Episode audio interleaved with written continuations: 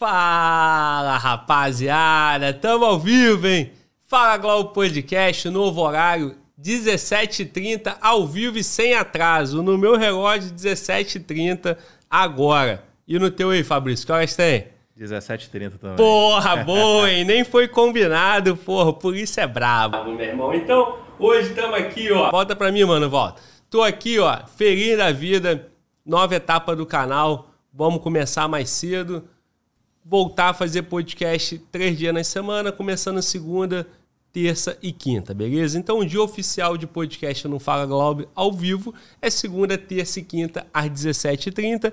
Hoje, estamos aqui mais uma vez no estúdio novo, estúdio que está sendo montado, ele está 80% pronto, já já nós vamos concluir.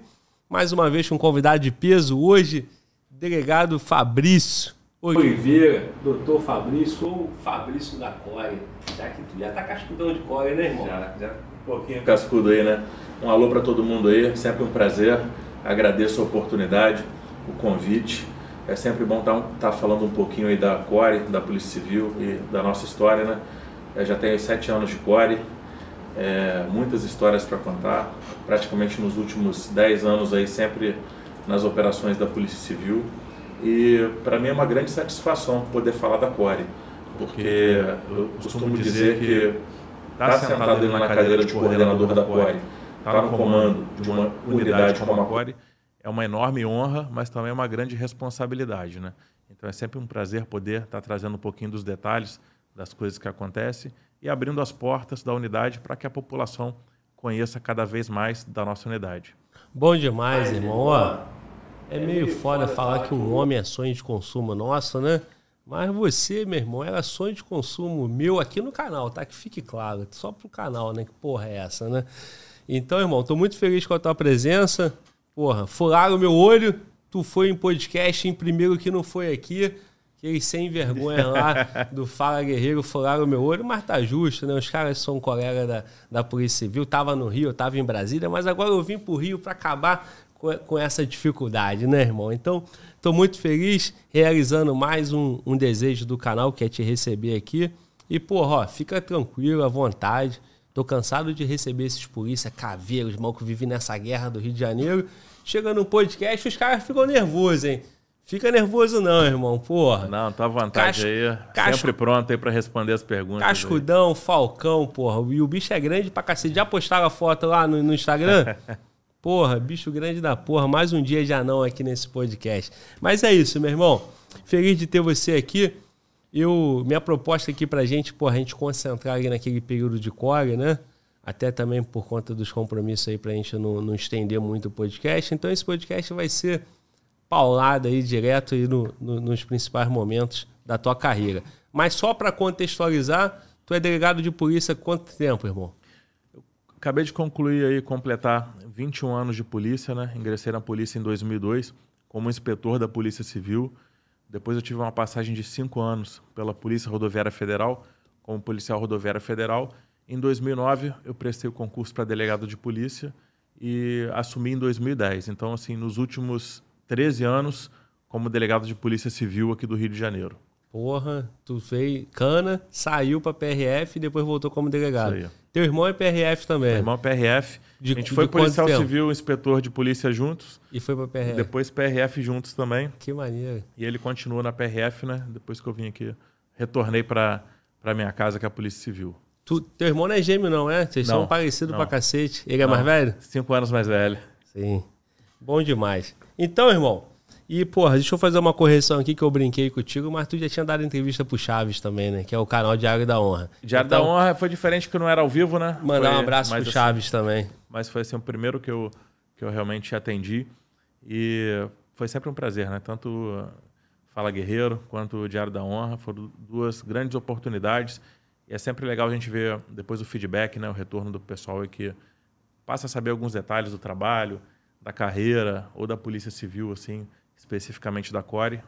E eu acho que é um trabalho importante esse que vocês fazem de divulgar os bons trabalhos né, que são feitos pela polícia e ajudar a contribuir muito para melhorar a imagem da polícia com uma parte da população que talvez não tenha acesso a esse conhecimento verdadeiro, né? Muitas vezes consome apenas aquilo que é divulgado nas grandes mídias. É, e a mídia falou, vira verdade para o povo, né? Se a mídia falar que foi um. A operação foi uma tragédia, foi chacina, foi qualquer outro nome que eles colocam, esse sentimento espalha aí, seja nos jornais, que já começa às 6h30 da manhã, né? É. 6 horas da manhã, quando o cara acorda, ele já vê um, um noticiário, operação da polícia. E essa notícia vai se espalhando. Aqui no podcast a gente tem a possibilidade de colocar um policial falando, mostrando o profissionalismo da polícia, mostrando a capacidade do operador de segurança pública. Então, de fato, é uma honra para a gente poder ter a oportunidade de conversar com você, né? E não ficar só vendo a notícia. Então, meu irmão, é... nessa aí de você pô, voltar como delegado, tu chegou em 2009, né, pelo que eu lembro. Mas logo depois você fez o. Como é que foi a tua entrada ali na Core? Tu fez o, o, o curso e foi para a Core? Porque... Isso, eu concluí o curso de Operações Táticas Especiais, que é o principal curso de operações da Polícia Civil, o principal curso da Core. Curso muito difícil, né? Então, assim, foi uma etapa é, de sacrifício, de muita dedicação, força de vontade. Eu tive contato ali com profissionais da Core, que foram meus instrutores Hoje são companheiros de trabalho, pessoas que eu tenho uma grande admiração e fui conhecendo pouco a pouco a unidade.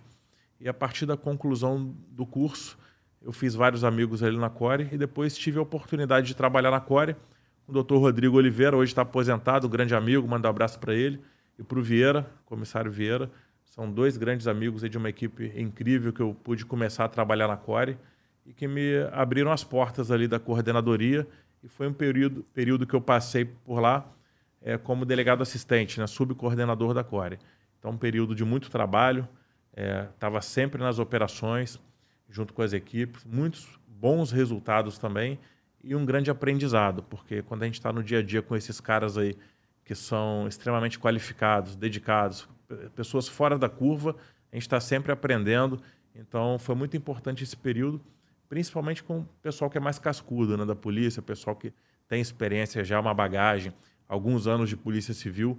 É sempre uma boa oportunidade estar em contato com eles, tanto no trabalho quanto no dia a dia, porque a gente aprende muito com essa galera que tem uma grande bagagem, né, uma grande experiência de polícia. E aí, meu irmão, qual é a diferença de, de chegar ali e na Core enfrentar uma realidade diferente, né? O curso já dá uma, uma bagagem foda para isso, né? Mas as operações da Core repercutem demais, né? Repercute é. e tem um nível de complexidade maior. Né? Então, o curso ele, ele tem aquela capacidade de colocar o aluno no máximo de estresse, de cansaço e num ambiente controlado, né? Então, por mais que você eleve o grau de dificuldade de um curso, né? Você exija muito do aluno. A gente sabe que a gente está num ambiente controlado e que algumas coisas não vão acontecer. Agora, quando você. E é muito importante, né? Porque o curso ele testa e prepara um operacional, capacita, dá conhecimento, conhecimento técnico, é, testa o aluno ao máximo para ver se ele tem condições mínimas de compor alguns grupos da Core, especificamente o COT, ele prepara é, o profissional para atuar na seção de operações táticas especiais, nossa seção lá dos policiais que conclui esse curso, né? nossa seção assim, de operações especiais.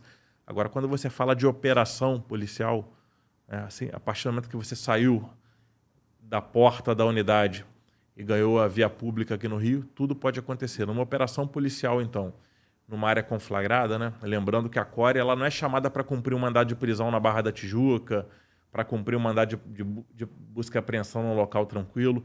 Normalmente a CORE é acionada para operações de alto risco, nas quais a probabilidade de confrontos é muito grande. Então, normalmente a CORE atua em apoio a outras unidades de polícia, tanto da Polícia Civil, prioritariamente, quanto de outras instituições, em áreas extremamente violentas do Rio de Janeiro. Então, quando a gente fala de operação policial da CORE, a gente está falando de operações bem complicadas. E numa operação como essa, tudo pode acontecer. Né? São tratadas como operações policiais, mas se a gente for analisar as ameaças que são enfrentadas, né, os números de apreensões de fuzis, de confrontos, a quantidade de criminosos armados em algumas favelas do Rio de Janeiro, a gente entende que está se tratando, na verdade, de uma operação de guerra, de uma guerra irregular, de uma guerra assimétrica que infelizmente a gente vive aqui no Rio nos últimos anos. É, irmão. E, e acabam que esperam que a polícia é, faça tudo isso em, em condições desvan em, em, desvantagem, né? Terreno, meios, porque os caras estão tão bem equipados e a imprensa acaba martelando, batendo qualquer efeito colateral que tenha, né? Uma ação policial é desejável que não tenha efeito colateral. Mas uma ação de guerra é possível que não tenha efeito colateral? Você citou aí, pô, estamos numa realidade de guerra. E aí, efeito colateral acaba que é esperado, né? É o melhor. É, é, deve, é, é razoável que se tenha. É, com certeza. A segurança pública, né? Ela é dever do Estado, direito e responsabilidade de todos. Então, é, todo mundo tem que contribuir para uma sociedade mais segura. Todo mundo tem um papel a exercer no plano de segurança para a gente ter uma cidade melhor mas muitos se esquecem disso e parece que algumas atividades de segurança pública aqui no Rio de Janeiro, principalmente atuar em áreas extremamente violentas, em áreas conflagradas, para prender criminosos que são verdadeiros terroristas, né? A gente foi entender qualquer é, indivíduo portando um AK-47 explosivo e defendendo um território ao redor do mundo é considerado como um terrorista. Aqui no Rio de Janeiro, muitas vezes tentam romantizar essa opção pelo crime.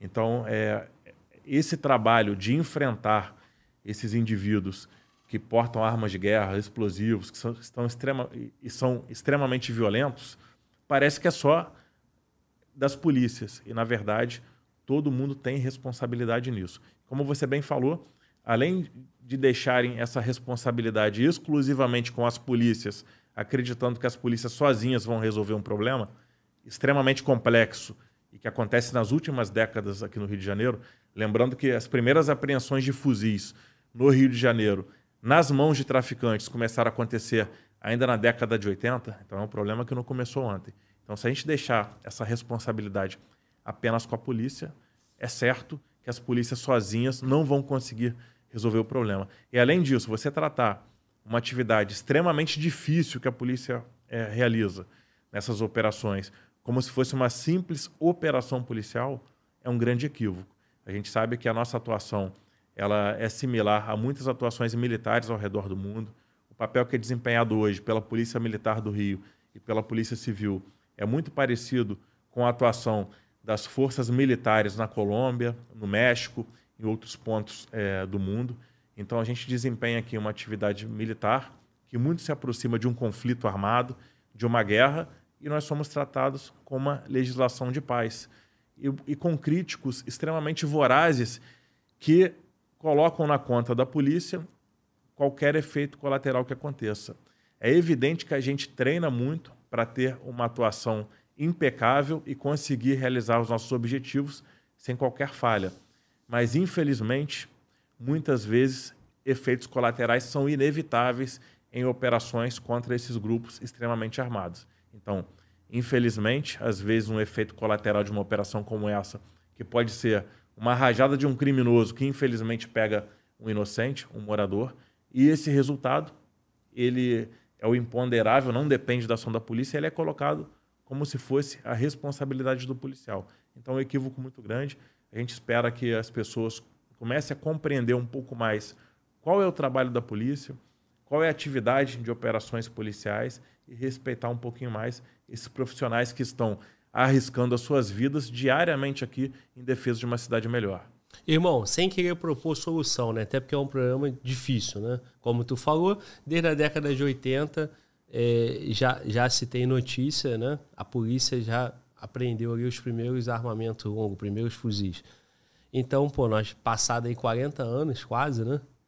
É, até hoje não se tem uma solução. Mas o que eu percebo é o seguinte: é, o Rio de Janeiro, é, a nação, é, a nível de presidente, governador, todo mundo sabe que tem territórios onde tem é, grupos armados de, de fuzis. Né? E aí, pô, se a polícia vai operar, entra num confronto, tem esse problema de efeito colateral, esse problema de porra, fechar as escolas, comércio, tudo isso. Se a polícia não vai, os caras continuam crescendo, como muitos policiais militares do Rio que estão ali diariamente em trabalho ostensivo falam, o mato vai crescendo. que, que faz, irmão?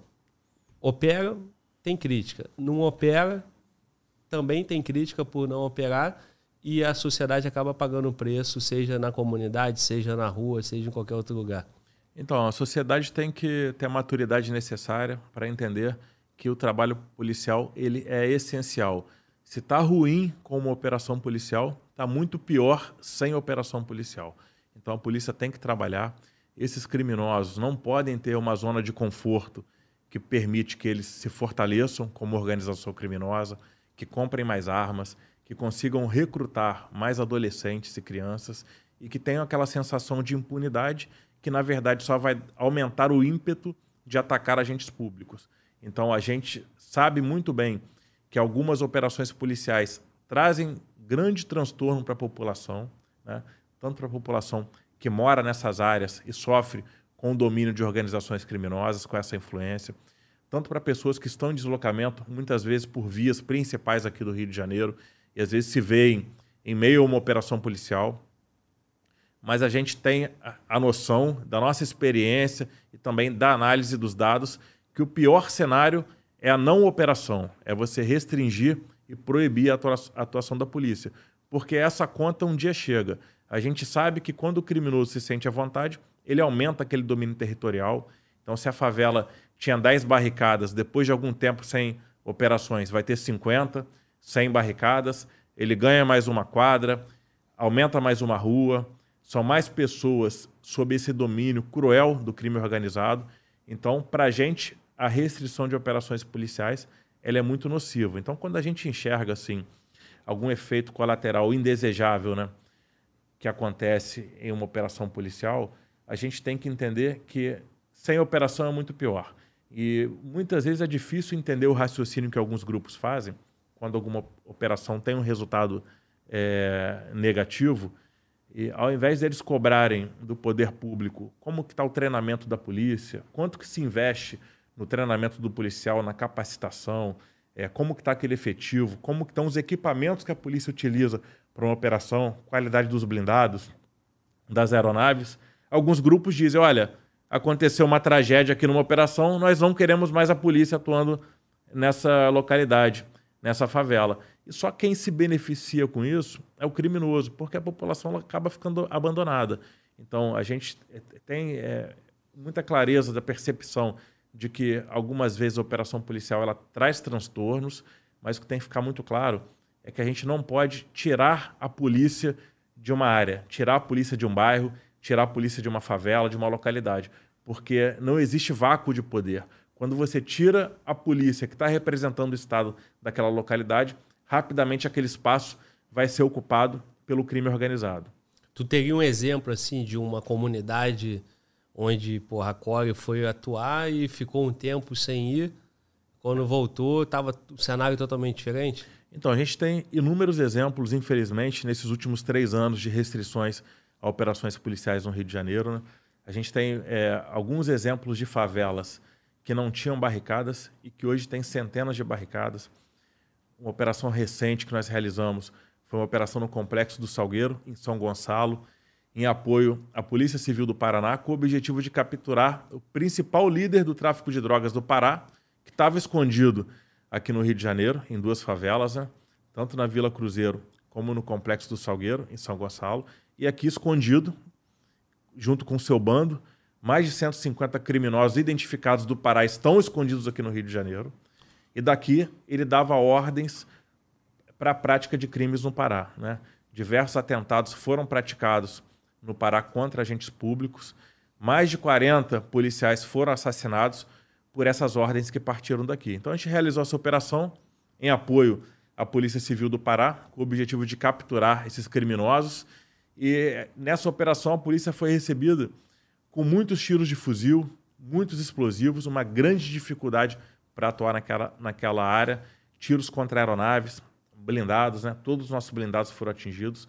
As aeronaves tiveram grande dificuldade e 13 delinquentes foram neutralizados nesses confrontos. Outros foram presos também e um enorme arsenal foi apreendido.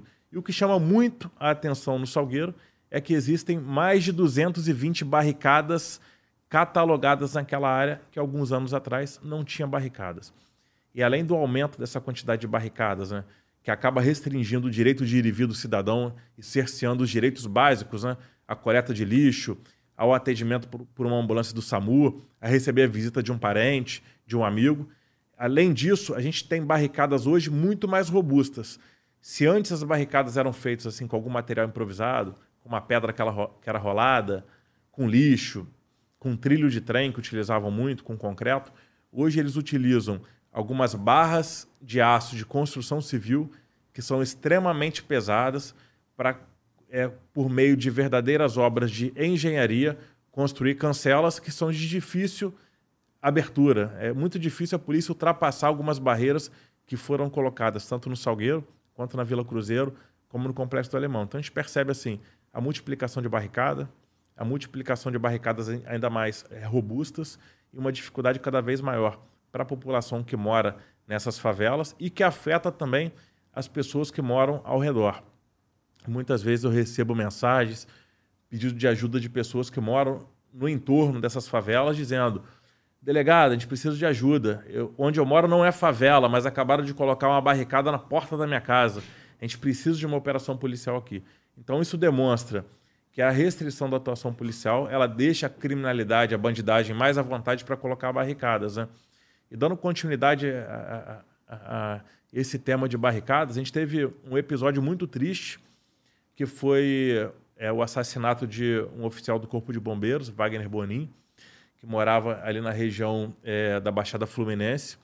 E ele, muito incomodado com barricadas que foram colocadas na porta da casa dele, casa dele não era dentro da favela, na verdade era próximo, colocaram barricadas na porta da casa dele e ele falou com alguns amigos policiais que precisavam de uma operação policial para retirar aquilo, porque era um absurdo barricada na porta da casa dele ele foi orientado por alguns amigos a fotografar aquelas barricadas, né? porque para realizar uma operação hoje é mais difícil, então tem que ter uma justificativa, teria que explicar que tinha barricada e com isso tentar uma operação policial. E ele saiu de casa, conversou com a mulher, disse que iria fotografar essas barricadas para tentar é, propiciar assim é, tornar possível uma operação policial. Ele foi capturado por traficantes quando estava fotografando as barricadas esse oficial do Corpo de Bombeiros, ele foi torturado e queimado vivo. Nós fomos acionados no dia. Eu fui acionado ainda, conversei com a esposa dele por telefone. Nós mandamos, assim, em prioridade, em emergência, equipes da Core para o local, mas infelizmente, quando nós chegamos, ele já tinha sido carbonizado, queimado vivo. Então, assim, foi uma ocorrência trágica que demonstra eh, o quanto eh, esse aumento do domínio territorial, o aumento de barricadas, é nocivo para a população de bem. Então, são pessoas que estão tendo a voz, a, as vozes caladas, é, que estão cada vez mais sujeitas ao domínio da criminalidade. E a gente precisa de mais operações e mais trabalho da polícia. E não que essas operações sejam restringidas. É, irmão, isso aí que tu colocou, é... se no passado, né, é, começou a ficar comum dentro da comunidade, hoje já é em locais que não tem, não tem tráfico, ou não tinha, né? Não é favela, não é comunidade e já está tendo barricada. Ou seja, eles estão expandindo o território.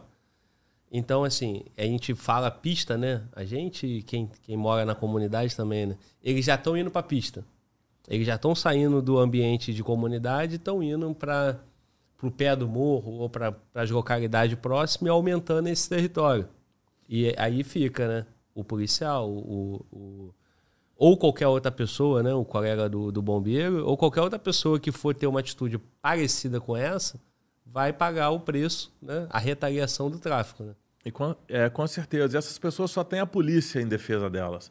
Então são pessoas assim que moram ao redor da Cidade de Deus, por exemplo, Braz de Pina, Cordovil, ao redor dessa área ali da Cidade Alta, Cinco Bocas, é, Ilha do Governador, Guadalupe, são tantos locais aí que a gente recebe mensagens da população é, desesperada com essa é, proliferação de barricadas e pedindo ajuda da polícia.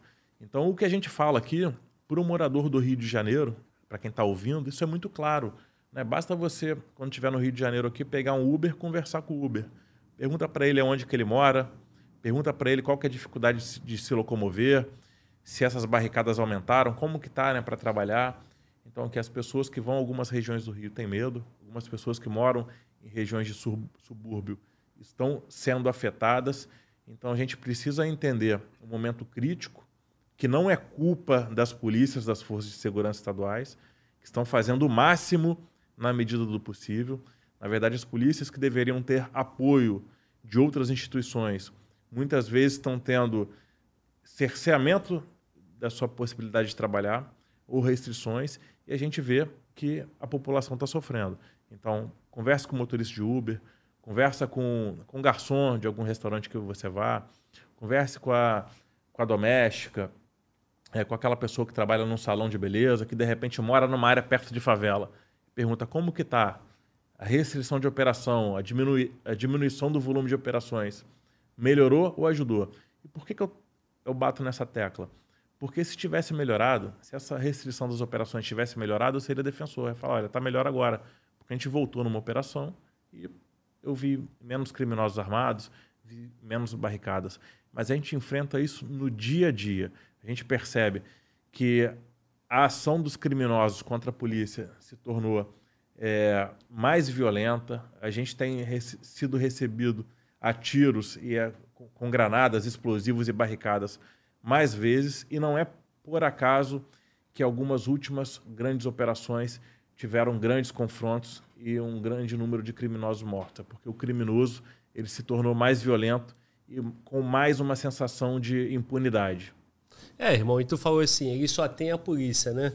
E na verdade isso não deveria nem ser o trabalho da polícia, né? Porque é, urbanização das cidades não é, não é atribuição da polícia, né? Só que o órgão público que cuida dessa parte, se for lá, não vai conseguir trabalhar, né? É, com certeza. Então, por isso que eu falo que não depende exclusivamente da polícia. Tem que ser um somatório de esforços numa direção é, comum para devolver a dignidade para alguns moradores aqui. Por exemplo, você falou muito bem, remoção de barricadas. Então, o poder público que tem que cuidar ali da via, ele mesmo que, que tampa o buraco, algumas prefeituras, tem que retirar essa barricada com o apoio da polícia.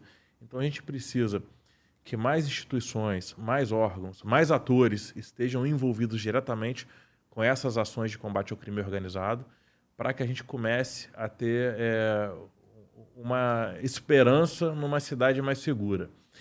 Eu sou um crítico do nosso sistema de justiça criminal, eu falo muito isso. Talvez algumas pessoas que, quando ouçam isso, estão tá falando, está criticando a justiça o Ministério Público, e eu, eu tento falar sistema de justiça criminal, na verdade, como um conjunto de todas aquelas instituições e pessoas que têm responsabilidade pela segurança pública. Então, Poder Judiciário, Ministério Público, todo o nosso legislativo, legislativo federal, estadual, municipal, é, o executivo e tantos entes aí que podem, de alguma maneira, colaborar para que a polícia tenha efetividade na sua atuação e consiga prender esses criminosos. Esses criminosos, uma vez presos no sistema penitenciário, têm que ficar isolados, eles não podem continuar comandando os seus, as suas organizações, as suas quadrilhas de dentro dos presídios. Né? E a gente tem, e eles têm que ter penas é, com o rigor da lei, né? pena que realmente desestimule o criminoso a estar tá praticando o crime novamente. Então, hoje a gente percebe que as penas têm sido muito brandas para alguns crimes extremamente violentos praticados por criminosos, inclusive criminosos reincidentes, e isso faz com que o criminoso volte rapidamente para o convívio social, para praticar outros crimes, para confrontar a polícia, para atirar contra a polícia, para matar policiais, para matar é, cidadãos. E ele entende que aquilo está valendo a pena, porque é uma sensação de impunidade por uma pena extremamente pequena para crimes tão violentos. Sim. Irmão, eu vou voltar no gancho ali que tu falou sobre criminosos de outros estados aqui no Rio, né?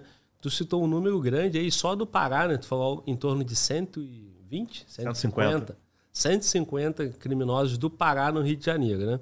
E aí você fez referência, né? usou como exemplo a operação que teve lá em São Gonçalo, no complexo do Salgueiro, onde teve lideranças ali do Pará. Então era uma operação com inteligência da Polícia Civil de lá, com vocês e o apoio do BOP, não foi isso? isso. E aí, quando você tem uma operação dessa, é, você chega e encontra pô, um número de, de criminosos de outros estados aqui. Também há relatos de vários criminosos de outros estados no Complexo Alemão, na Rocinha e tal. Esses caras estão aqui no Rio por qual motivo, irmão? É, é, são essas barricadas, são esses complexos de comunidade onde eles se sentem mais seguros e a polícia tem restrição de operação? Fala pra gente aí sobre isso. Então, esse é um fenômeno recente que merece ser estudado. É, a gente sabe que essa movimentação de criminosos pelo país sempre existiu. Criminosos do Rio de Janeiro já foram presos em outros estados da federação, já foram presos em outros países, da mesma forma como criminosos de outros países e outros estados já foram capturados no Rio. É, infelizmente, nos últimos anos, a gente percebeu uma mudança nesse panorama e praticamente todas as lideranças do crime organizado, do tráfico de drogas, propriamente dito, dos estados do Norte e do Nordeste, migraram para o Rio de Janeiro buscando esconderijo aqui, nas favelas do Rio de Janeiro. Então hoje a gente percebe que todas as lideranças do Nordeste e do Norte estão escondidas aqui, segundo as informações que nós trocamos é, com a inteligência das polícias civis desses estados. Né? Muitas lideranças de estados aqui do Sudeste, como Espírito Santo e Minas Gerais, estão escondidas aqui também, de alguns estados do Centro-Oeste e também estados do Sul. Então a gente percebe que mudou esse panorama. Hoje, o Rio de Janeiro passou a ser considerado como um local seguro para que essa bandidagem se esconda. E quando eu falei o número de 150 paraenses é, envolvidos com organizações criminosas escondidos aqui, são 150 paraenses devidamente identificados e catalogados pela inteligência da Polícia Civil do, do Pará. Então, provavelmente o número é maior. Muito maior. Então, quando a gente fala disso, a gente está falando também do Amazonas, Rondônia, Roraima, Mato Grosso, os estados do Nordeste. Então, assim, é um número muito grande. E por que, que esses criminosos buscaram esconderijo no Rio? Com certeza, por conta das dificuldades para a polícia atuar em algumas áreas, algumas dificuldades que já eram pré-existentes, né? Uma grande concentração de armas de guerra na mão de traficantes, alguns obstáculos que são colocados em favelas, as barricadas, a dificuldade para a polícia operar, mas principalmente pelas restrições a operações policiais que acontecem nos últimos três anos. Né? Essas restrições, quando começaram, elas foram divulgadas em alguns jornais como proibição de operação em favela, que é o que estava escrito na decisão. Né? É, as operações policiais é, no Rio de Janeiro, durante a pandemia, estão proibidas, salvo situações absolutamente excepcionais. Então, assim, essa divulgação da proibição e o criminoso se sentindo mais seguro aqui, é, mais seguro a ação policial aqui no Rio de Janeiro do que em seus estados de origem, eles migraram de uma maneira muito forte para cá e hoje a gente percebe esse cenário. Né? Além de todos os estados, a gente fala também das cidades do interior do Rio de Janeiro aqui. Praticamente todas as lideranças do tráfico de drogas do interior do Rio estão escondidos em grandes favelas aqui da capital. Então, isso aí gera um efeito nocivo imediato para o Rio de Janeiro, que é um aumento absurdo da quantidade de criminosos aqui no Rio, né? mas também gera reflexos para os estados de origem. A gente acompanhou aqui ataques contra a segurança pública que foram praticados contra agentes públicos no Amazonas, também no Pará, e assim como outros estados. E os responsáveis pelas ordens desses ataques estavam aqui no Rio de Janeiro, dentro de favelas. Então a gente percebe que eles passaram a se sentir aqui impunes, né, à vontade, seguros em algumas favelas, isso permitiu com que eles dessem ordens para ataques contra agentes de segurança pública. Então, assim, os estados de origem já estão sofrendo esses efeitos, e quando o criminoso passa a morar aqui num complexo do Alemão, num complexo do Salgueiro, na Maré, e percebe é, aqueles, entre aspas, benefícios que barricadas, fuzis, explosivos e, e, a, e a, tática de guerrilha utilizada contra a polícia dá para esses criminosos, né? que é a possibilidade de fugir de uma operação policial, de não ser preso, rapidamente eles vão voltar para os seus estados e com certeza vão tentar implementar essas táticas de guerrilha, essas barricadas, essa presença ostensiva de armas de guerra nos seus estados de origem. Então, é um momento aqui que a gente, a gente tem que analisar esse fenômeno que aconteceu, entender aí é, onde é, ocorreram os erros e se adequar ao que aconteceu para dar uma resposta dura do Estado. A resposta do Estado contra esses delinquentes tem que ser dura, para que eles realmente não se sintam à vontade para ordenar ataques e para subjugar a população. É, irmão, isso aí é porque também lá no estado deles não tem esse cenário onde eles se sentem tão protegidos, né? Porque lá a, a polícia tem menos dificuldade de operar, né? E aqui junta a força dele com a força do, do, dos caras que já estão acostumados com esse ambiente. Não é meio foda num estado onde a gente tem a Core capacitada e forte do jeito que é, o BOP forte do jeito que é, e ainda assim esses caras vêm para cá, irmão? É, o, o, Rio de Janeiro, ele sofreu é, com uma degradação muito rápida da sua parte urbana, né? A favelização foi muito acelerada no Rio de Janeiro.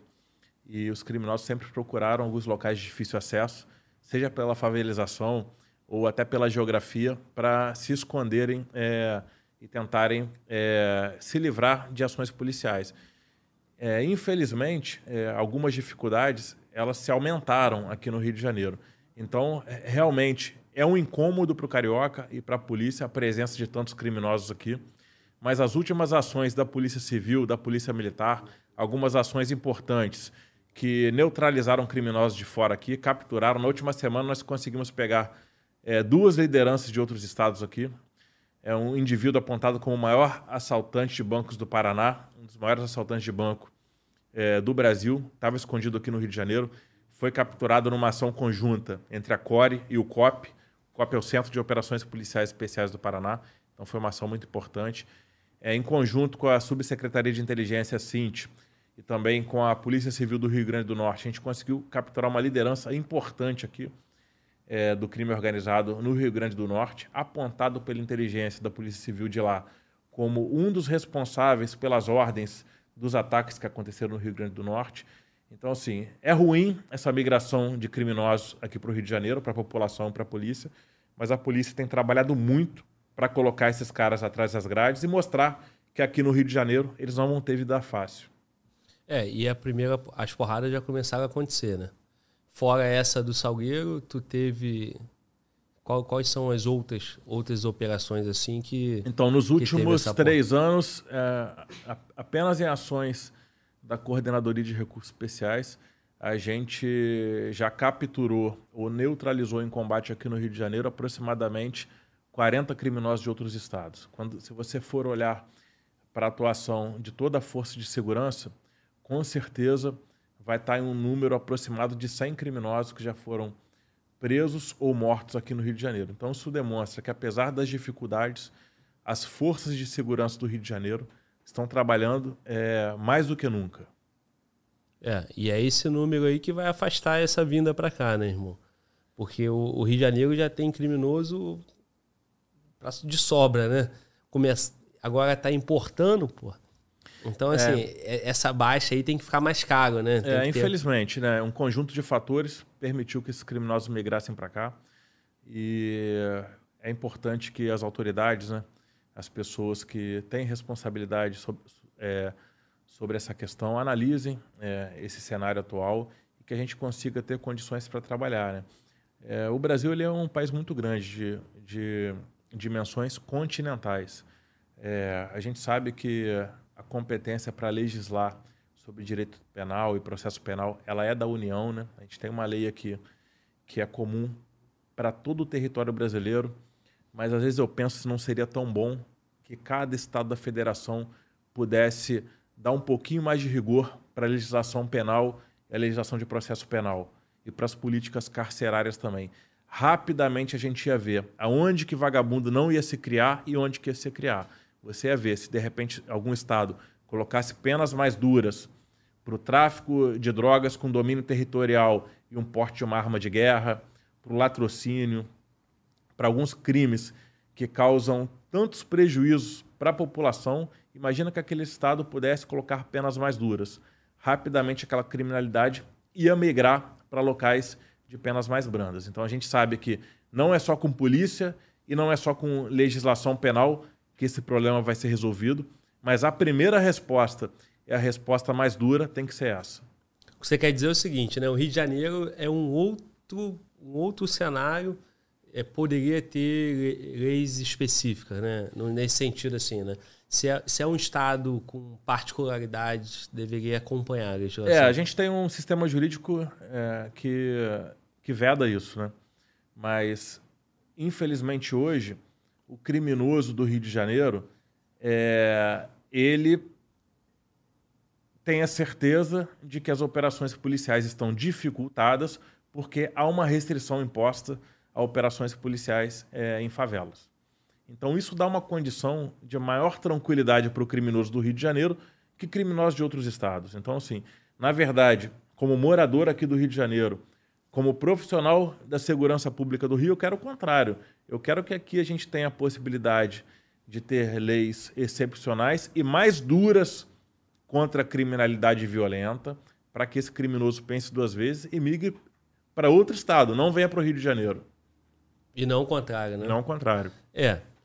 É, é, essa é uma situação mais complexa de se resolver, né? Porque, como você colocou, né? É, nós não temos é, essa brecha na Constituição, né?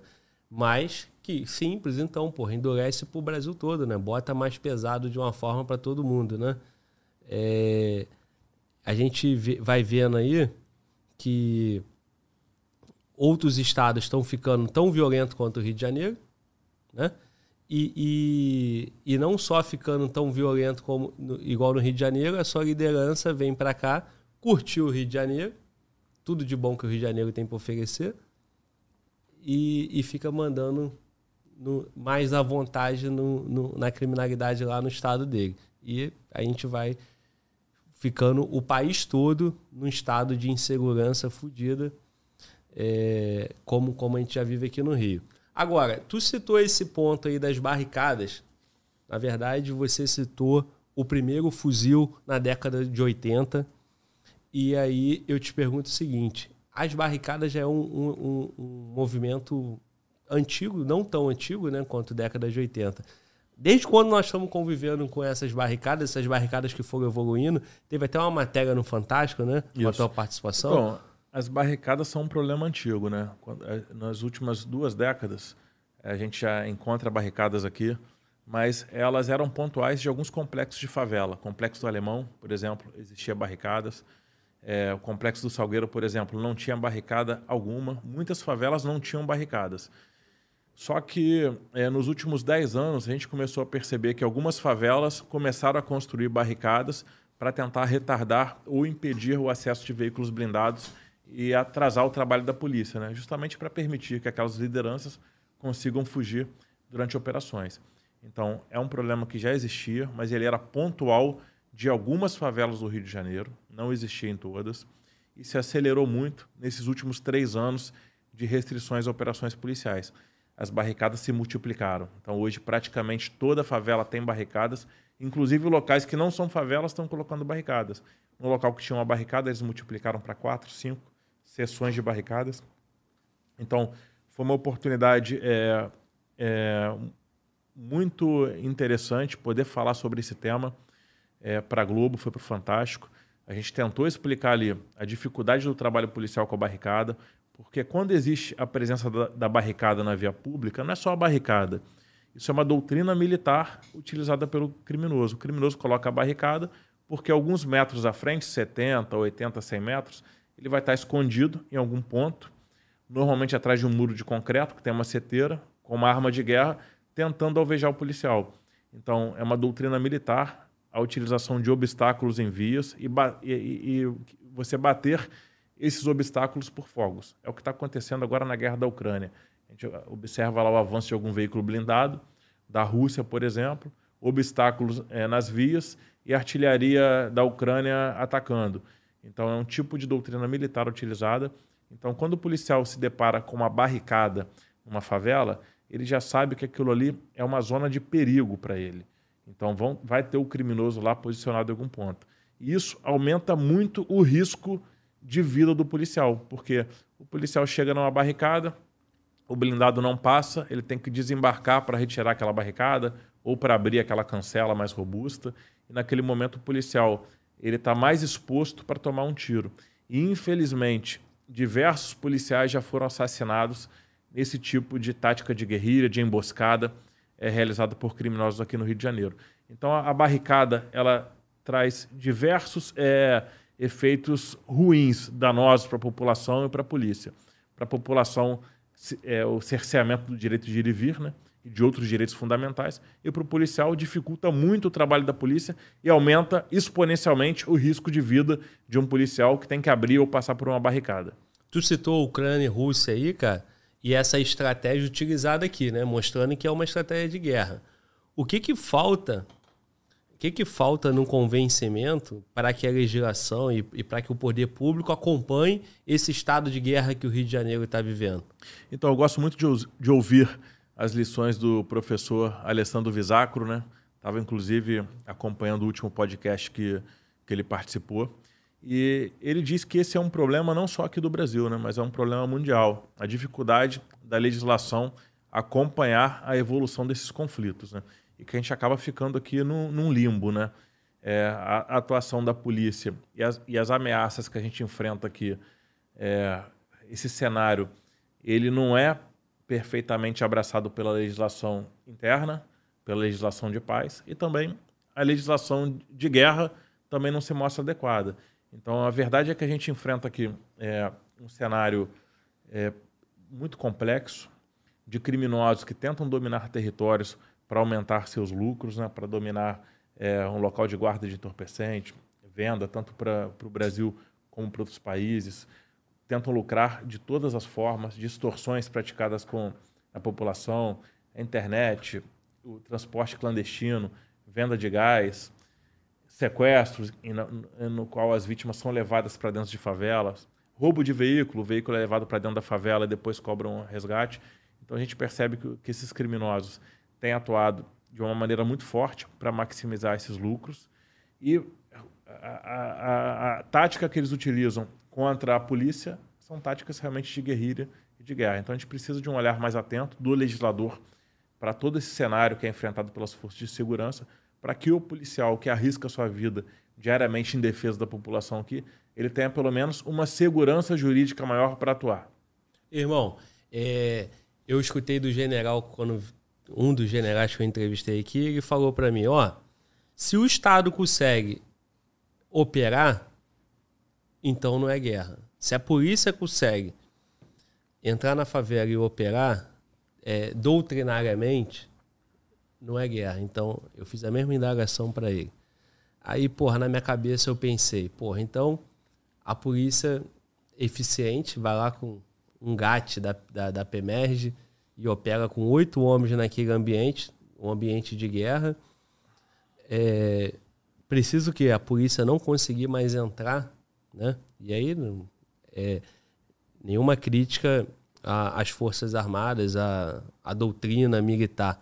Mas, porra, a gente paga um preço de uma legislação que não acompanha porque a gente tem uma polícia foda e uma polícia competente e que, e que opera em, em ambientes de extrema desvantagem. Não tem legislação, muitas das vezes não tem meio, não tem condições, às vezes, de remover a barricada, aí coloca o seu policial ali exposto, né?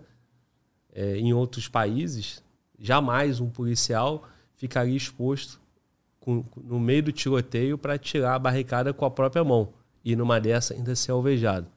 É, então, como eu fiz a referência ao, ao, coronel Visacro. Alessandro Visacro, né? cara que é o maior especialista atual aqui do nosso país em conflitos, ele diz, ele diz é, que se trata de uma guerra irregular, né? Porque a gente tem de um lado as forças estatais que deveriam ter o monopólio do uso da força contra atores armados não estatais. Então a gente tem é, um conflito que pode ser classificado aqui como uma guerra irregular. irregular. Então, assim, eu não utilizaria esse, esse conceito. Se a polícia está conseguindo resolver o problema, não é guerra. E a partir do momento que a polícia fala, opa, não estou mais conseguindo resolver sozinha, preciso de ajuda, é guerra então, assim, eu acho que não seria uma coisa tão simples assim. O que a gente percebe aqui é que a realidade de violência do Rio de Janeiro ela ultrapassa qualquer limite de segurança pública, né? Então, assim, o que acontece aqui no Rio de Janeiro, em termos de apreensão de artefatos explosivos improvisados, de confrontos com armas de guerra, é, da quantidade de criminosos armados com fuzis, a gente não consegue encontrar essa realidade em outros locais do mundo, a não ser locais que estão em conflitos declarados. Né? Um exemplo que não é tão novo, uma visita de uma comitiva da Polícia Civil a Israel, e quando os especialistas de Israel tiveram as informações das ameaças que são enfrentadas por policiais aqui, eles disseram que esses veículos blindados são insuficientes para o trabalho da polícia, que a polícia precisaria de tanque de guerra. Então, se a gente ouvir alguns especialistas, eles passarem a entender o nível de vitimização policial, que segundo o coronel Cajueiro, um policial do Rio de Janeiro tem 725 vezes mais chances, não estou falando errado não, 725 vezes mais chances de ser baleado do que um policial americano, do que um soldado americano na guerra que lutou a guerra do Golfo. É. E quatro vezes mais chance de ser ferido do que um soldado americano que lutou a Segunda Guerra Mundial. Então, se a gente olha nível de vitimização, a força do oponente com explosivos, armas de guerra, tática de guerrilha, obstáculos em via. Por todas essas características, eu poderia afirmar que é uma guerra. Ah, não, mas não é guerra porque a polícia está dando conta. Então, eu não concordo com, com essa linha de raciocínio. Sim. É, até em, em defesa do colega, né? Na verdade, ele, ele tentou simplificar o, o entendimento, né? Para a gente e para audiência. Porque, pô, acho que se a gente fizer uma enquete agora, todo mundo que está assistindo a gente vai falar que o Rio de Janeiro é uma guerra. Os policiais entendem que estão numa guerra. Só falta a nação, né, por meio do seu, do seu poder público, reconhecer que é uma guerra. Então, eh, não cabe aqui a gente, né? Tu, tu também não tem essa, essa essa capacidade de solução, né, meu irmão? Então você continua operando. É lógico que a gente está num ambiente aqui que a gente discute algumas ideias, né? Até tentando contribuir para alguns raciocínios que possam nos levar a uma situação melhor no futuro. Mas quando a gente está numa unidade como a Core, no comando de uma unidade de operações especiais aqui da Polícia Civil, é, com algumas missões que são importantíssimas, a gente não tem tempo para ficar pensando a gente tem uma missão para cumprir e essa missão sempre vai ser cumprida. Não existe local aqui no Rio de Janeiro onde a Core não tenha condições de chegar e cumprir com efetividade a sua missão. É. E aí, nesse ponto, cara, eu vou retomar o início aqui da nossa fala, onde você explicava a diferença da atuação da Core, né? Então, a Core não vai cumprir um, um, uma diligência é, num local com, de fácil acesso ou com pouca dificuldade. Então a Core vai cumprir aqueles entrar no complexo do alemão, é, entrar no Salgueiro para cumprir um, um, mandado de prisão lá, é, diferente de outros locais que a, a polícia especializada ali da, da Polícia Civil ou até uma delegacia consegue. É, a dificuldade da Core em trabalhar, porque eu, eu suponho o seguinte: toda favela vocês devem ter conhecimento, dado de, de, de inteligência ou de processo judicial, que tem criminosos ali que estão foragidos. Ou o simples fato do cara estar tá traficando já deveria ser um, um, um caso para que a, a Polícia Civil de qualquer estado fosse lá prender esse cara, certo? certo? E o Rio de Janeiro hoje tem o quê? Mil e tantas comunidades? Quantas? É, mais de 1.400 favelas. É, segundo os últimos dados oficiais da Polícia Civil, 80% delas aproximadamente dominadas por grupos de tráfico de drogas, né, facções do tráfico. 20% por facções aí, organizações criminosas das chamadas milícias, né? E a gente tem uma facção que domina a maior parte das favelas, que é o Comando Vermelho. Então, esse é o cenário atual. São mais de 1.400 favelas. A gente tem informações de grande parte dessas favelas. Outras a gente deixa para analisar e fazer planejamentos na véspera de operações, mas a gente já tem um mapeamento daquelas favelas que dão eh, mais problema para a segurança pública. Então a Polícia Civil tem um trabalho de inteligência que é muito bem feito pela Subsecretaria de Inteligência, a CINT, e monitora principalmente aquelas favelas é, onde existe uma maior atividade criminosa, onde os criminosos saem desses locais para praticar crimes violentos é, no asfalto, né, fora da favela, e voltam para lá, levando veículos roubados, cargas roubadas. Então, assim, há um acompanhamento constante é, da Polícia Civil sobre esses grupos criminosos e a gente sempre que, que tem uma missão para cumprir uma área como essa, a gente faz um, um, um planejamento muito bem feito, analisando né, toda aquela movimentação da criminalidade, os pontos de acesso, as dificuldades que podem ser encontradas ali, para que a gente consiga desempenhar o nosso papel da melhor forma possível, cumprindo a nossa missão, mas preservando ao máximo a segurança e a vida da população. Tu falou aí 1.400 favelas, tu, o Comando Vermelho é a principal, né, que domina mais. Tu citou os dados aí. É, tu, tu falou em milícia quanto? 20%. em torno de 20%, 20%. de milícia. Nós temos é, o Comando Vermelho e é, TCP, ADA, praticamente está tá morto ou continua tendo relevância? Ainda tem presença em algumas é, favelas, mas diminuiu bastante. E aí fica nessa disputa, né? Que é um outro elemento também complicado, né? Porque não é só a questão de expandir o território, eles brigam entre eles e aí a polícia militar muitas das vezes é acionada porque está tendo confronto em, em, em, local que não está tendo operação da polícia militar. E aí o policial militar tem que ficar no meio das duas facções para acabar com aquilo ali. É, se, então, porra, a gente está falando do Rio de Janeiro com 1.400 territórios dominados, tendo, tendo quatro forças diferentes. Tendo quatro forças não, diferentes. Eu não diria quatro, porque não existe uma milícia, existem alguns grupos de milicianos. Então, mais de uma. Existem três facções do tráfico de drogas mais conhecidas, então mais de quatro. Assim. Eles não têm um domínio pleno de 1.400 favelas. A gente sabe que tem algumas áreas que há uma presença maciça de criminosos e que eles têm assim é, a, a, o Estado no geral tem mais dificuldades para operar pela quantidade de criminosos armados, pela quantidade de barricadas e obstáculos e até, e, e até pelos efeitos de uma operação nessas áreas.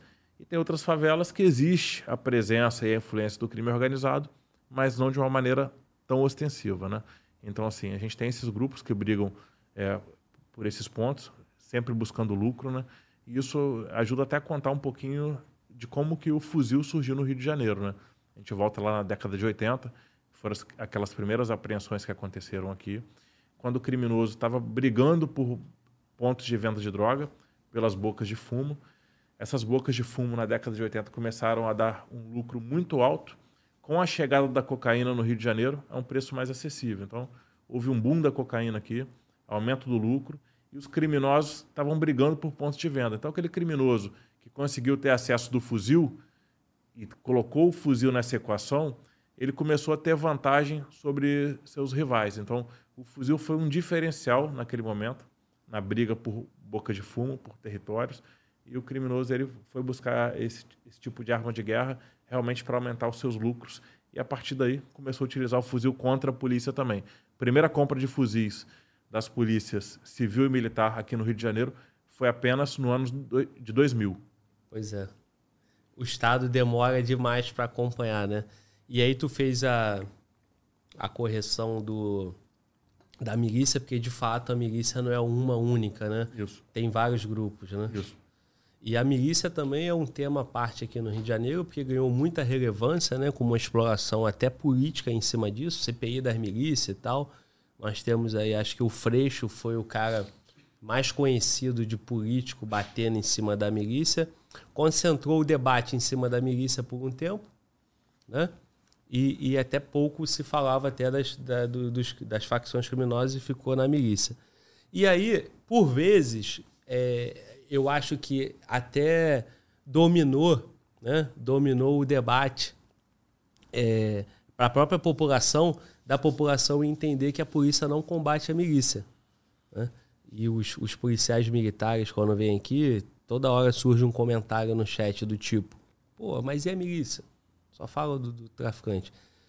É, qual é a grande diferença da milícia, esses 20% que estão dominando o território aí para os traficantes? E a Polícia Civil é, onde, é que mais atua contra as milícias, né? Então, é um assunto muito complexo, né? A gente tem vários aspectos que pode falar da atuação de milícias de tráfico de drogas aqui no Rio de Janeiro.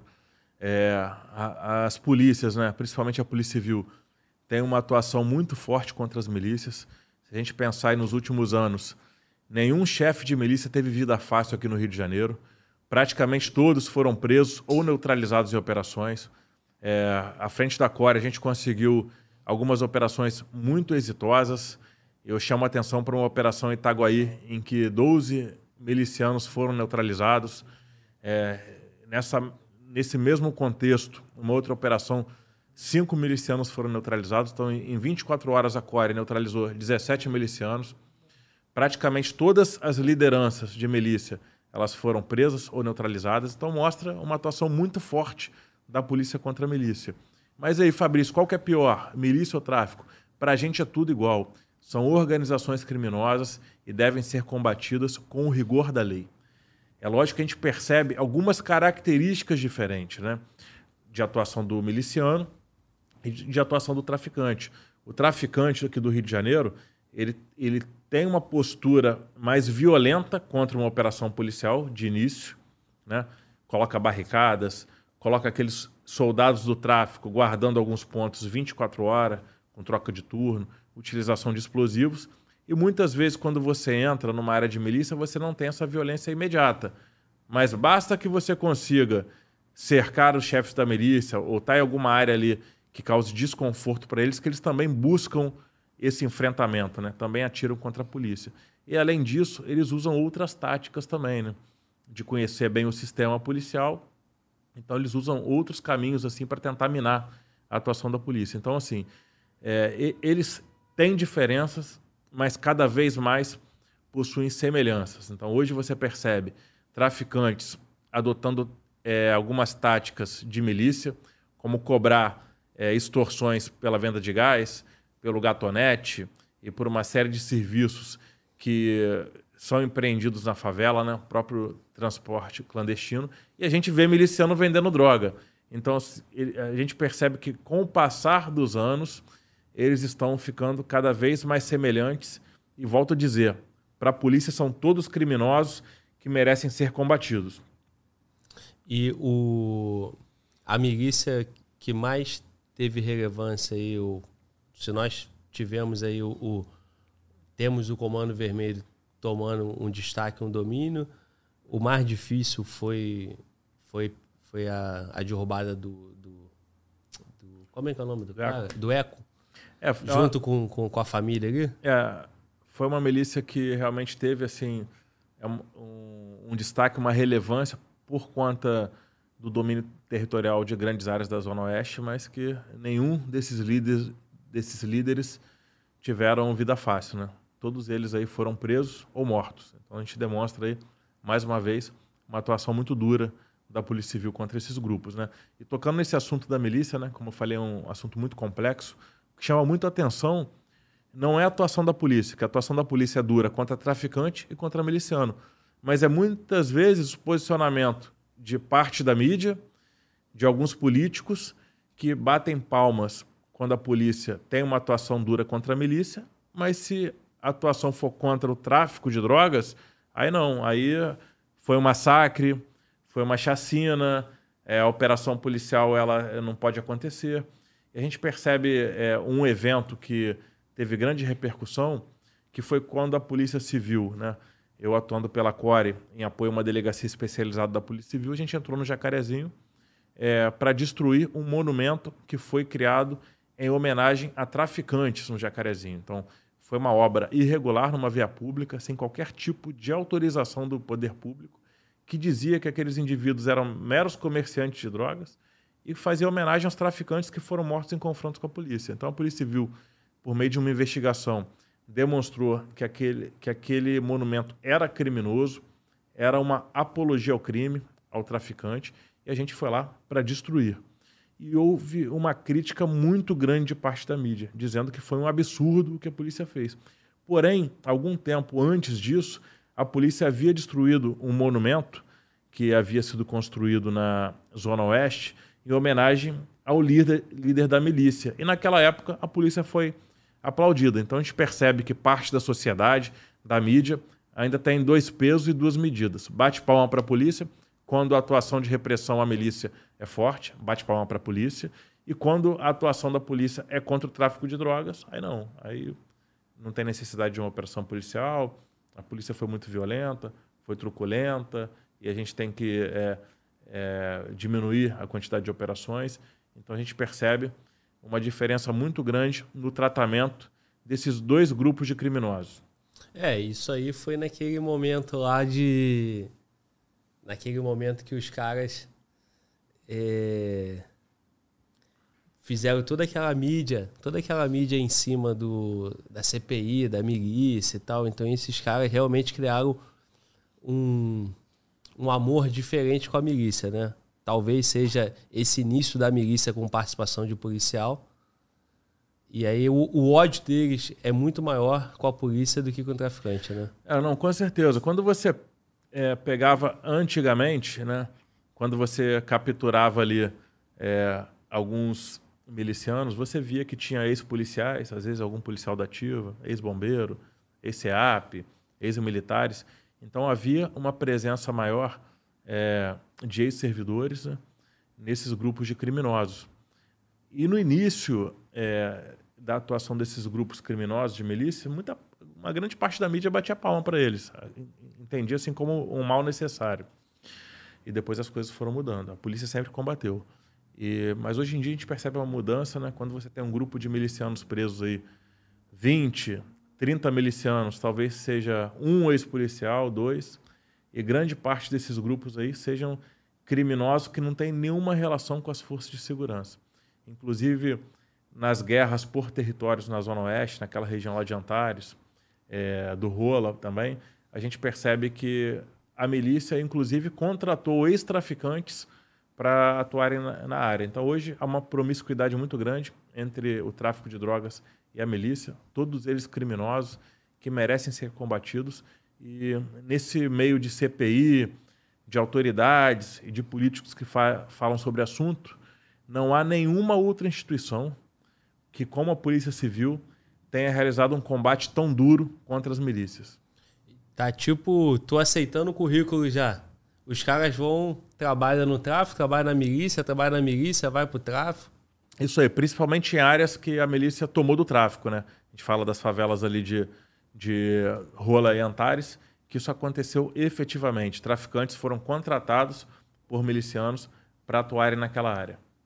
E, e, e, o comércio de armamento também é muito comum, né? Alugando arma, armamento para uma invasão e tal, entre eles também. É, acontece muito, né? É, falando de armamento, a gente tem que dizer primeiro como que essas armas chegam às mãos dos, trafic, do, dos traficantes de drogas, de milicianos. Né? É, eu, eu, tive uma passagem pela Desarme, né, delegacia especializada em armas, munições e explosivos. Em 2017, quando essa delegacia foi inaugurada, que foi, na verdade, a recriação de uma delegacia especializada debruçada sobre o tema tráfico de armas. Existia a DRAI, que foi extinta em 2011, que foi, assim, uma medida muito equivocada, tanto para a Polícia Civil quanto para a população do Rio. Né? Foi um duro golpe aqui na população, na, na, nos moradores é, fluminenses, a extinção da DRAI, que era uma delegacia que desempenhava um excelente trabalho e que tinha um grande acervo de informações sobre as rotas de tráfico de armas, sobre os grandes traficantes de armas. Essa delegacia foi extinta de um dia para o outro. Então, em 2017, essa injustiça ela foi corrigida na época, o secretário de Polícia Civil, chefe de Polícia Civil, era o doutor Carlos Leba, e o subchefe de operações era o nosso atual secretário, o doutor Fernando Albuquerque, e numa medida muito acertada, decidiram pela criação da desarme, né? essa correção de uma injustiça de anos. E eu fui o primeiro titular da desarme e comecei a trabalhar muito focado no tráfico de armas, munições e explosivos. A gente percebeu ali que, se não a totalidade, a grande maioria das armas utilizadas por esses criminosos vem do mercado negro de outros países, principalmente dos Estados Unidos, por diversas rotas, né? marítima, aérea e terrestre. Grande parte dessas armas passam pelo Paraguai e ganham as rotas terrestres até o Rio de Janeiro, mas houve casos, inclusive, de rota aérea e de rota marítima também. E esses criminosos, né, eles buscam o que existe de melhor em termos de armamento no mundo. E normalmente, um traficante, um miliciano, ele quer um fuzil com rajada, né? um AK-47 que você tem aquele regime de rajada, que um pressionamento do gatilho ele consegue atirar em sequência diversos cartuchos, dá todo o carregador de uma vez só. E a gente sabe muito bem que esse tipo de armamento ele não é vendido para CACs. Então, assim, um detalhe é esse, né? O traficante do Rio de Janeiro, o miliciano aqui do Rio de Janeiro, ele vai buscar no mercado negro o armamento, normalmente que trabalha num regime de fogo alto, armas automáticas, que não são armas vindas das mãos de CACs. Ah, Fabrício, pode acontecer algum caso de arma desviada, adquirida legalmente? Pode acontecer, mas não é a regra que a gente vê. Vou fazer um recorte dessa última apreensão de armas no complexo do Salgueiro, que foram 13 armas longas, 12 fuzis na, nas mãos de traficantes, praticamente todas as armas com regime de full alto, de rajadas, que não são armas vendidas para CACs. Né? Então essas armas elas vêm para o mercado negro, para a mão desses criminosos. São armas que são é, bem caras, né? são valiosíssimas para esses grupos. Eles atuam também no empréstimo e no aluguel dessas armas para que outros criminosos pratiquem guerras por territórios, pratiquem grandes roubos. E a gente percebe que a presença desse tipo de armamento aumenta muito a violência desses grupos né? e essa sensação de insegurança da população. Existe algum estudo, cara, que, que diz, tem algum dado desse da Polícia Civil, o número de armamento de guerra no Rio de Janeiro? Então, Nós falamos do número de, de comunidade, né? Existe esse dado, cara? Então, não tenho conhecimento desse dado. Seria, assim, alguma análise de, de probabilidade, né? Porque é difícil você ter um número muito acertado. Mas, em, algumas vezes já houve é, alguns estudos e informações dessas análises internacionais do tráfico de drogas, de que daquele todo o volume de drogas que se movimenta no mundo, apenas 3 a 5% eram apreendidas. Então, se a gente analisar que alguma coisa semelhante acontece com o armamento, e a gente percebe aqui que muitas vezes em um ano a polícia apreende mais de 500 fuzis, né? em, em 50 dias, foram apreendidos mais de 100 fuzis aqui no Rio de Janeiro, se eu não me engano, o último dado oficial. A gente percebe que o, o, a quantidade de fuzis nas mãos de criminosos aqui realmente é um número muito alto. Tu falou aí no número de 3%, o estudo, isso para as drogas, né? Isso. Agora, cada comunidade dessa hoje já é uma realidade dizer que toda comunidade tem um, arma, um armamento longo? praticamente? É, praticamente aqui do Grande Rio, das comunidades que têm influência do tráfico de drogas, pelo menos um fuzil é, vai, vai estar presente. E a gente tem aquelas favelas que têm maior importância para essas facções, né, tem uma concentração de criminosos muito maior, que eles terão grandes quantidades de armas. Então, se nós estamos falando de 1.400 comunidades, levando em consideração que favelas com importância maior para o crime, como Complexo Alemão, Salgueiro, Maré, Rocinha. Essas aí nós estamos falando de algumas centenas de fuzis, né? Ou não? Não. Chega a isso. Milhares de fuzis, né? Houve um estudo que foi feito pelo Departamento Geral de Polícia Especializada, uma projeção de que aqui no Rio de Janeiro havia algo em torno de 60 mil criminosos armados atuando em todos esses grupos do crime organizado. Então, se a gente entender aqui que muitas vezes o criminoso utiliza como primeira arma o fuzil e não a pistola, imagina que metade desse grupo aí tem acesso a um fuzil. A gente estaria falando de aproximadamente 30 mil fuzis aí à disposição desses grupos. Então, não seria um número absurdo a gente entender que poderia existir uma quantidade dessa aqui no Rio de Janeiro. E 30 mil fuzis nem a polícia tem, né? É um número que acho que a carga da polícia não, não deve chegar a esse número. Não. Com toda certeza não. Porque a Polícia Civil tem o quê? 11 mil homens?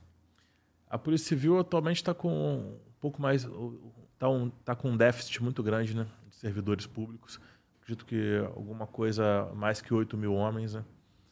É, muito bem equipada, com armamento para todos, mas assim, um efetivo que talvez seja um dos menores da história. A gente percebe que há um esforço, tanto da, tanto da Secretaria de Polícia Civil quanto do governo do Estado, né? O governo atualmente está num regime de recuperação fiscal para conseguir aproveitar é, pessoas que, que participaram dos últimos concursos, né? E a gente está na expectativa de novas turmas aí que, que possam entrar, possam ir para a Cadepol. Mas hoje a Polícia Civil está com um dos menores efetivos de toda a história. Pois é, então, é, somada aí a Polícia Civil com a Polícia, com a polícia Militar e a Polícia Penal, é, que não está na rua, né? não é a atribuição dela, nós estamos falando aí de um número inferior a esses 60 mil que tem, que tem nas favelas e um número inferior também de armamento, né? Então, porra, o princípio, né, um princípio de combate, né, um princípio da segurança pública deveria ainda continuar a superioridade numérica, né? Então, nós estamos num estado onde tem mais criminoso do que poder público policial. É, mas esse número assim não não não é preocupante é, do cenário da atuação da polícia, porque a gente sempre tem a supremacia da força.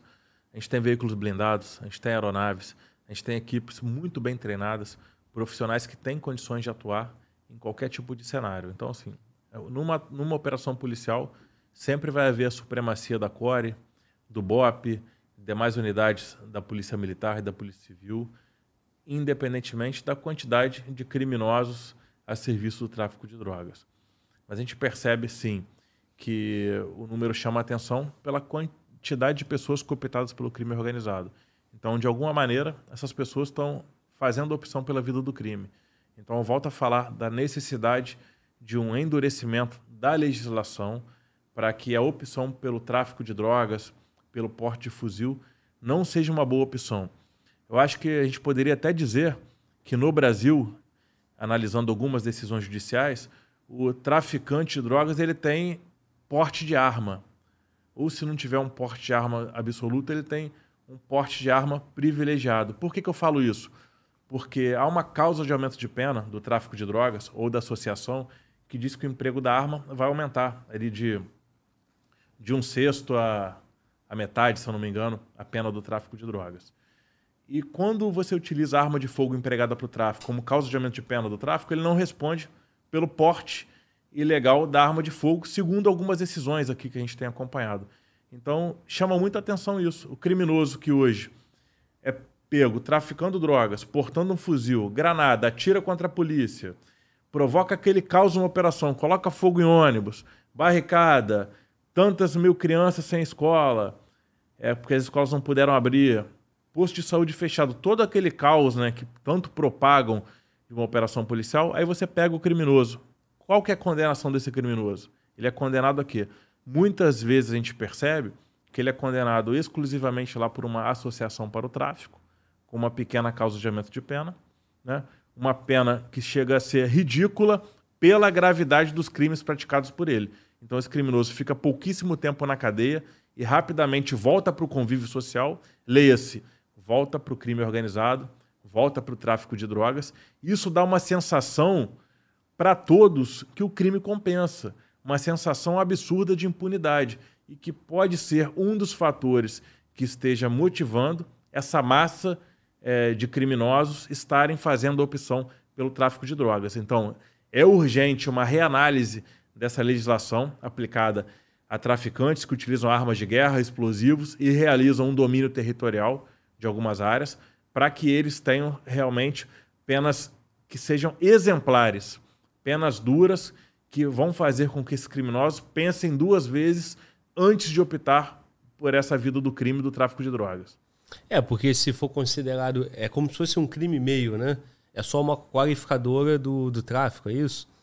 Então, isso é uma causa de aumento de pena. Ele usa o fuzil, na verdade, como se fosse não para não para utilizar o fuzil como, como uma ameaça para matar alguém. É para vender a droga. Ele estava vendendo é. droga portando fuzil. É como se ele estivesse portando a faca. É, essas... Tem, assim, fazendo uma é, analogia para entender. É, algumas decisões, elas dizem que o porte de arma e a violência são inerentes ao crime de tráfico de drogas. E como a legislação, lá no artigo 40 da lei de drogas, já prevê que a utilização de arma é uma causa de aumento de pena, ele não vai utilizar arma também para você configurar um crime autônomo, que seria o porte ilegal de arma. Né? A gente acha que é um grande equívoco da nossa legislação dar essa brecha para esse tipo de interpretação, porque o porte de fuzil de uma arma de guerra é um delito gravíssimo que coloca em risco aqui é, uma grande quantidade de pessoas e deveria haver uma punição exemplar para esse tipo de crime.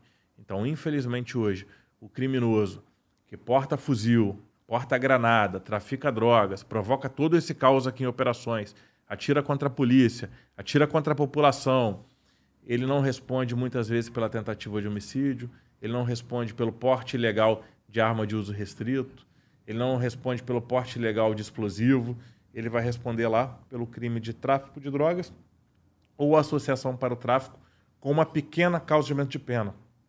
E há, assim, é, um, uma forma que, na minha visão equivocada, de se pensar é, a dosimetria de pena, muitas vezes, aqui para esse tipo de criminoso. Porque muitas vezes, quando o criminoso que praticou algumas condutas que são é, tão negativas para a sociedade, equiparadas a crime hediondos, eles têm penas mínimas e quando você vai lá ter um aumento de pena por conta do fuzil, aumenta em um sexto, aumenta no, no, numa, num percentual muito pequeno e faz com que esse criminoso fique pouquíssimo tempo na cadeia. Eu já tive situações aqui de prender indivíduos ligados a organizações criminosas, presos com sete fuzis, sete pistolas, totalmente envolvidos é, com o tráfico de drogas, com penas que permitiram que eles já começassem a cumprir a prisão no semiaberto. Então, assim, a gente acredita que é urgente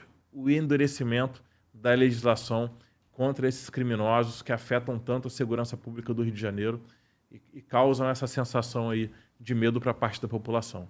Se um, se um cidadão comum, um CAC, é, for pego com, com um fuzil, a pena é grossa. Em desacordo com a legislação, de 3 a 6 anos. De 3 a 6. E aí o, o, cara que tomar um, um, um, tráfico de droga é de 6 anos, 7 anos. Acho que é um, é um brinde, 5 meses a mais a pena, talvez. 6 meses. Então é o Black Friday para o traficante. Ele portar o fuzil, a pena dele é pequenininha em relação a esse fuzil. É isso que acontece. Ao invés de ser é, analisada com mais rigor, por se tratar de um traficante, né? aqui ele tem por conta do equívoco da legislação e muitas vezes assim o equívoco da aplicação, ele tem é, uma pena muito menor que um cidadão de bem estivesse portando uma arma e talvez com um documento vencido em desacordo com a legislação. Então, assim, é, um, é, é, é uma das incoerências da nossa legislação. O legislador é federal, deputado federal, senador, ele tem que olhar é, com mais atenção para a violência aqui do nosso país. A gente está falando de Rio de Janeiro, mas a gente tem notícias de que em muitos outros estados da federação, grupos criminosos estão tendo a, a, atuações muito fortes. Né? Outro dia eu recebi um contato de uma pessoa do Rio Grande do Sul, dizendo que numa cidade do interior do Rio Grande do Sul estava havendo guerra por território por facções de tráfico de drogas. A gente acompanhou, é, a, gente tem acompanhado algumas atuações do Novo Cangaço, né, pelo interior, pelos interiores aí de alguns estados, né, pelo interior do Brasil. Ontem foi um crime que aconteceu no interior do Mato Grosso. Então, a gente tem que começar a ter uma legislação mais dura, porque o criminoso tem que olhar e pensar e colocar na balança, né? Teoria econômica do crime. Gary Becker, ele diz o seguinte, que o criminoso, quando vai praticar um crime buscando uma vantagem financeira, o lucro, ele analisa quais são os riscos e quais são os benefícios daquela conduta dele. Então, quando ele percebe que os riscos são cada vez menores, a chance de ser preso é pequena, e se for preso, a pena é, é, é, é, é uma pena simples, é uma pena que não tem um peso suficiente para desestimular a prática do crime, o cara vai para a prática do crime e vai construindo um patrimônio ilícito e cada vez mais estimula outras pessoas a fazerem a opção pelo crime. Então, a nossa legislação tem que ser suficientemente dura, e a aplicação da lei tem que ser dura também, para desestimular a prática de delitos. É, irmão. A gente vai vendo vários casos aí do cara sendo preso dando risadinha, né? Tranquilão. Ele tá tranquilo, ele tá confortável com a prisão, né? E, e, e aí, em outros casos, né? Isso aí passa batido, zero crítica, zero provocação do Poder Legislativo, da imprensa, de nada, do Judiciário, nada. E aí, quando tem a letalidade, quando tem um confronto, um confronto mais, mais enérgico, e aí a gente tem um volume de mortos, vem muita crítica. a maior fogueira que tu pulou no comando da Core foi a operação do Jacarezinho, pelo volume, por, por toda porrada que veio de todos os lados? Eu não diria fogueira, porque participei tanto do planejamento quanto da execução da operação, estava no terreno com as equipes e a gente tem plena convicção da legitimidade da atuação da polícia naquele dia. Né? Quando falo de operação de Jacarezinho, é muito importante levar uma informação correta para a população, porque até hoje eu ouço pessoas, ah, a operação de Jacarezinho, aquela operação na qual um policial foi assassinado e a polícia foi lá e matou diversos traficantes. Não, a história não é essa. Infelizmente, parte da mídia, parte da mídia fez um desserviço para a população, levando informações falsas, informações equivocadas para é, várias, vários pontos do nosso país e para outros países também e não contaram a verdadeira história do que aconteceu. Então, ali foi uma operação da Polícia Civil, foi um apoio da CORE a uma delegacia especializada com o objetivo de cumprir mandados judiciais, mandados de prisão, mandados de busca e apreensão. A gente já tinha uma noção de que estaria mais complicado de atuar no Jacarezinho, porque já estava em vigor a restrição de operações policiais no Rio. Então, como é uma favela que fica do lado da cidade da polícia, a gente percebia a presença de mais barricadas, o criminoso, que muitas vezes em, em períodos de operações ele se escondia, ele já estava ficando é, mais na beirada da rua, na esquina, às vezes não com uma arma ostensiva, mas jogando pedra em viatura, começaram a ter ataques em viaturas ali nas principais. Então o que, que a gente percebeu? Uma presença maior de criminosos, uma multiplicação de barricadas. Então a gente imaginava que já, já seria uma operação mais difícil. Então a Polícia Civil fez um planejamento muito detalhado para aquela operação. A, opera... a gente se preparou para aquela operação. Foram utilizadas duas aeronaves, cinco veículos blindados. A gente já tinha acompanhado algumas operações da Polícia Militar naquele terreno, nas quais a Polícia Militar teve dificuldades.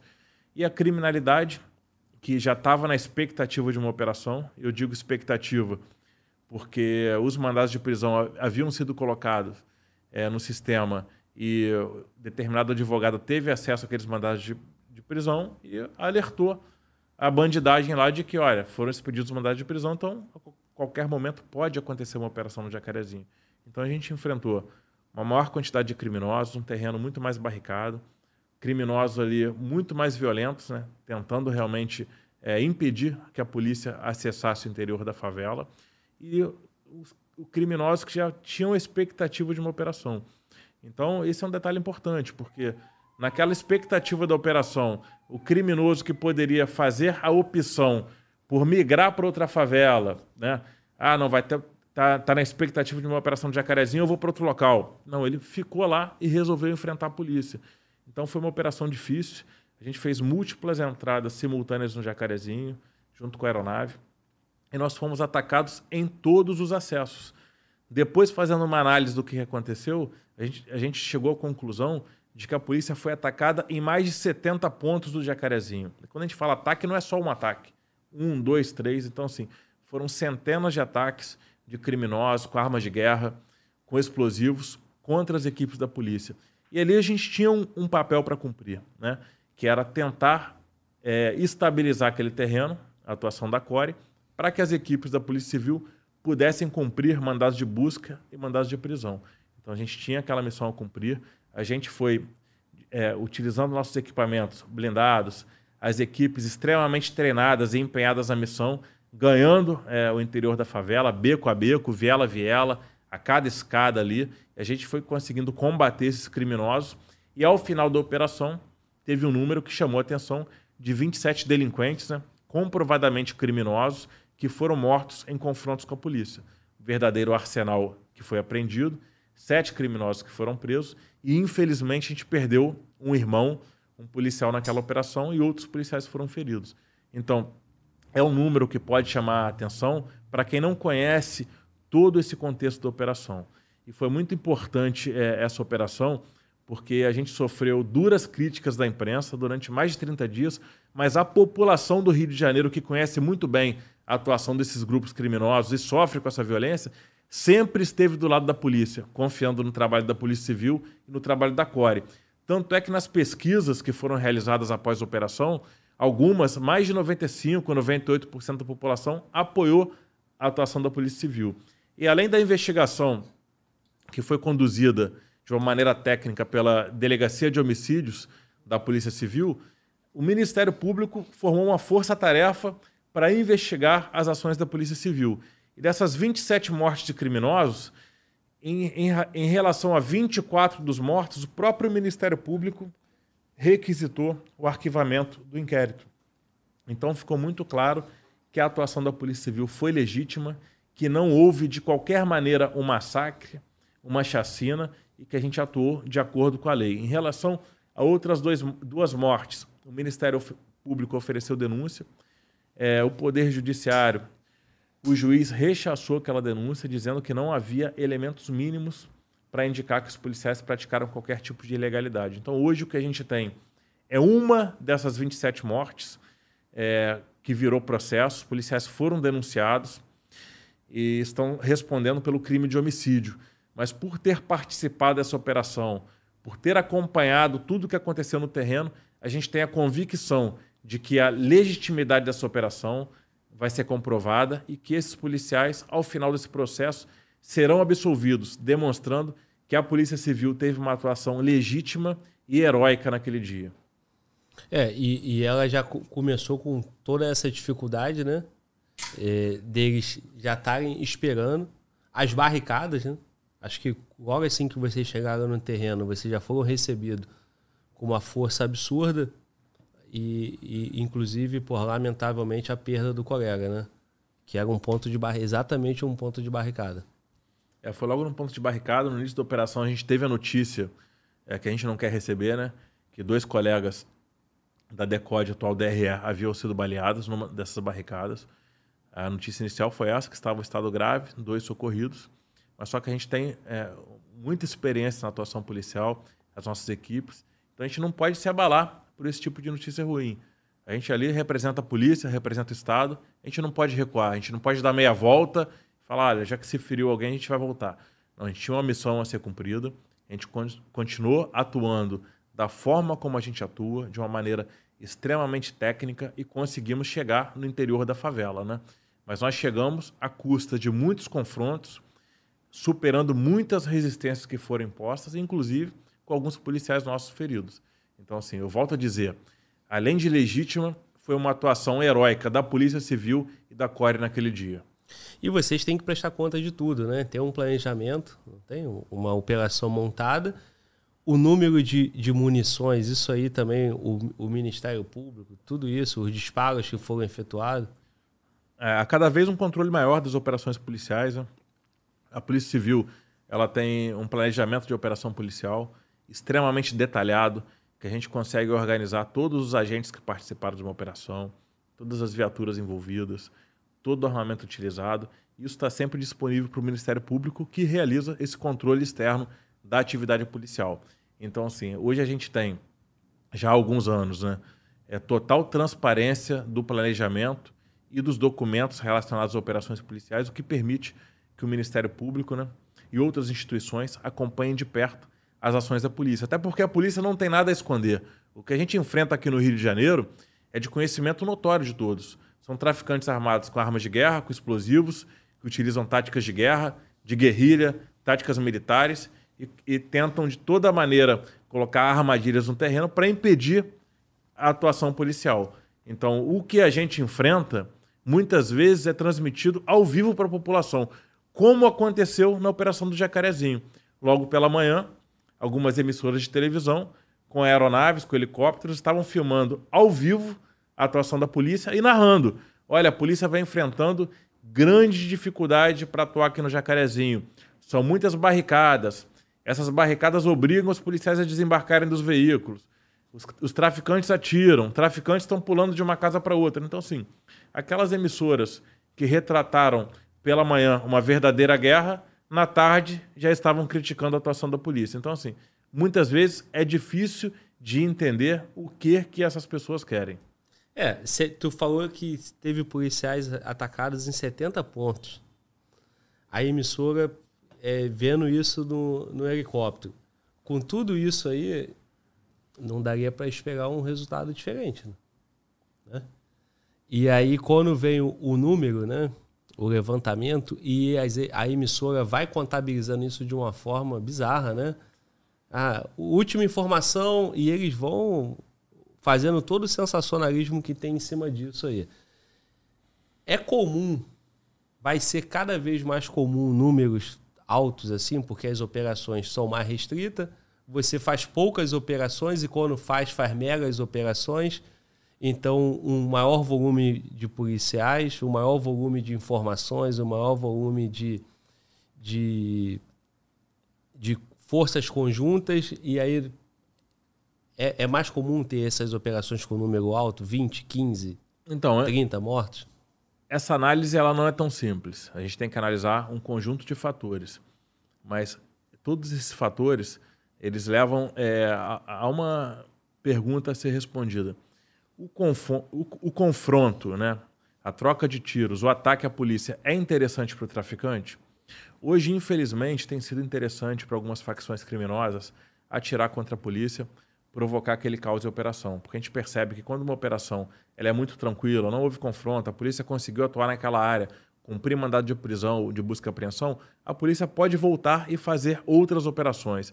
Por outro lado, quando a polícia enfrenta forte resistência, muitas barricadas, utilização de explosivos, rajadas, é, tiros de criminosos que muitas vezes atingem a população, com inocentes feridos, ônibus queimados, todo aquele caos relacionado à operação, a polícia muitas vezes vai ter dificuldade para voltar naquele terreno. Então, hoje o criminoso tem percebido que o confronto tem é, trazido vantagens para eles aqui. A gente volta a falar da legislação Será que o criminoso está com medo de atirar na polícia? Será que ele está com medo da pena que ele vai ter quando ele for preso, se matar um policial? Então, assim, o confronto ele não pode ser um bom negócio para o criminoso. Enquanto estiver sendo, por esse conjunto de fatores, um bom negócio atirar na polícia, o criminoso vai continuar atirando. Então, a gente precisa de algumas mudanças para que o criminoso que atire na polícia seja punido exemplarmente, que aquilo não seja um bom negócio mais.